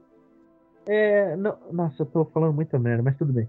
Respeita É, o menino Sainz, senão o Murilo vai atrás de você. vamos lá. tá bom. A gente voltou. É, eu, só- eu posso só fazer um leve comentário? Porra, fala aí. É... Murilo, você, tá- você sentiu o peso do que você está falando, né? Você está dizendo que o Sainz entrará para a história da Fórmula 1 com um título de Fórmula 1 Em Mas tá cima do Verstappen. e do Hamilton. Mas era só esse comentário que eu queria fazer. Pronto. O, Próximo Hamilton, assunto. eu acho que ele. é, Não sei, cara. Tô sentindo que não tem Hamilton pro ano que vem, cara. Tô sentindo. Ninguém, ninguém tá botando fé no Hamilton no Russell, é isso mesmo? Não, eu tô sentindo que não tem Hamilton ano que vem. O Russell eu acho que podia ser foda, hein? Tá maluco, Murilo? Russell, vou mudar. Russell vai ser o título. Meteu louco, meteu louco. Não, não, não, meteu louco. Ih, já era. Vá, pô. Sainz já. Ih, não vem meter louco, não.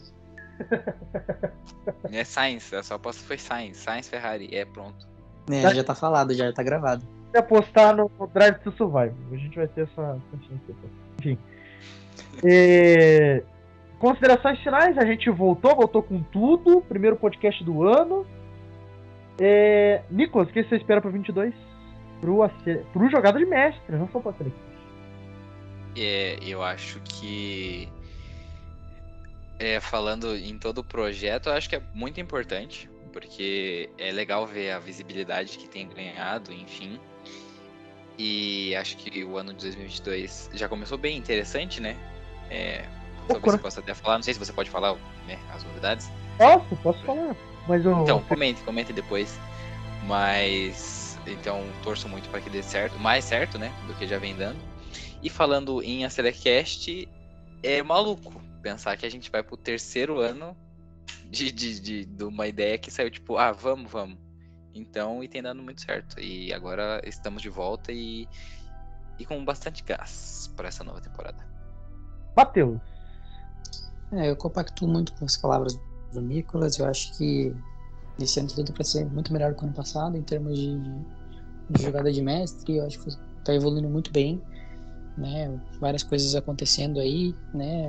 É, A gente deixou um pouquinho a Celecast, não conseguimos gravar para todas as corridas no finalzinho, mas por questões mesmo pessoais, né? Porque a vida também tá uma loucura. Mas eu acho que para esse ano a gente tem tudo para ir para dar tudo de bom e de melhor pro telespectador, pra todo mundo que tá ouvindo a gente, né? Tanto no Celecast, os outros podcasts, nas transmissões do, do Jogada de Mestre. Vamos tentar novos projetos aí, Copa do Mundo tem esse ano aí também. Então, cara, só, só expectativas boas e agradeço aí todo mundo que escutou a gente até agora.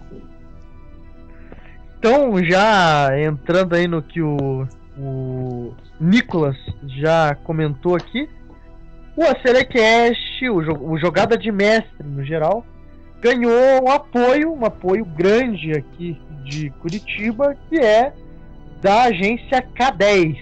O Matheus vai ter um conhecimento aí da K10, que já disputou o campeonato lá, né, Matheus? Já, já, o pessoal é bem grande lá. E o Jogada de Mestre agora vai ter a participação aí do K10, da K10, né? Com, é, com a- inicialmente as transmissões de jogos. Também teremos é, podcasts presenciais, aí com aquele grupo lá do início, né? O Vinícius, o Aranha, é, Pedro. Tem também o patrocínio, agora começa a ter patrocínios no Jogada de Mestre. A gente vai tentar fazer o Telecast ser mais limpo possível, né, Nico? Mais, Mas isso desde o início, né? Que aqui é seriedade total. mais limpo possível, sem muito, muito patrocínio falando aqui e tal. Mas vai estar aqui no nosso Telecast, porque eu sei que a galera não gosta muito. Já basta o YouTube, você vai ver qualquer vídeo já tem aquele monte de. iFood. de iFood e tudo mais, enfim. É, eu agradeço vocês, a gente vai aí pro terceiro ano. Muito obrigado você que nos acompanha. E vamos com tudo para 22. Certeza aí. Obrigadão, Murilo, pela, pela parceria também. Agradecer ao Nicolas aí. Vamos pra cima. Beijinhos. Muito obrigado pela sua paciência, por ser essa pessoa maravilhosa. Como diria um, o. A gente é fã, né, Nicolas? Não, eu sou suspeito a falar, então, né? E tchau!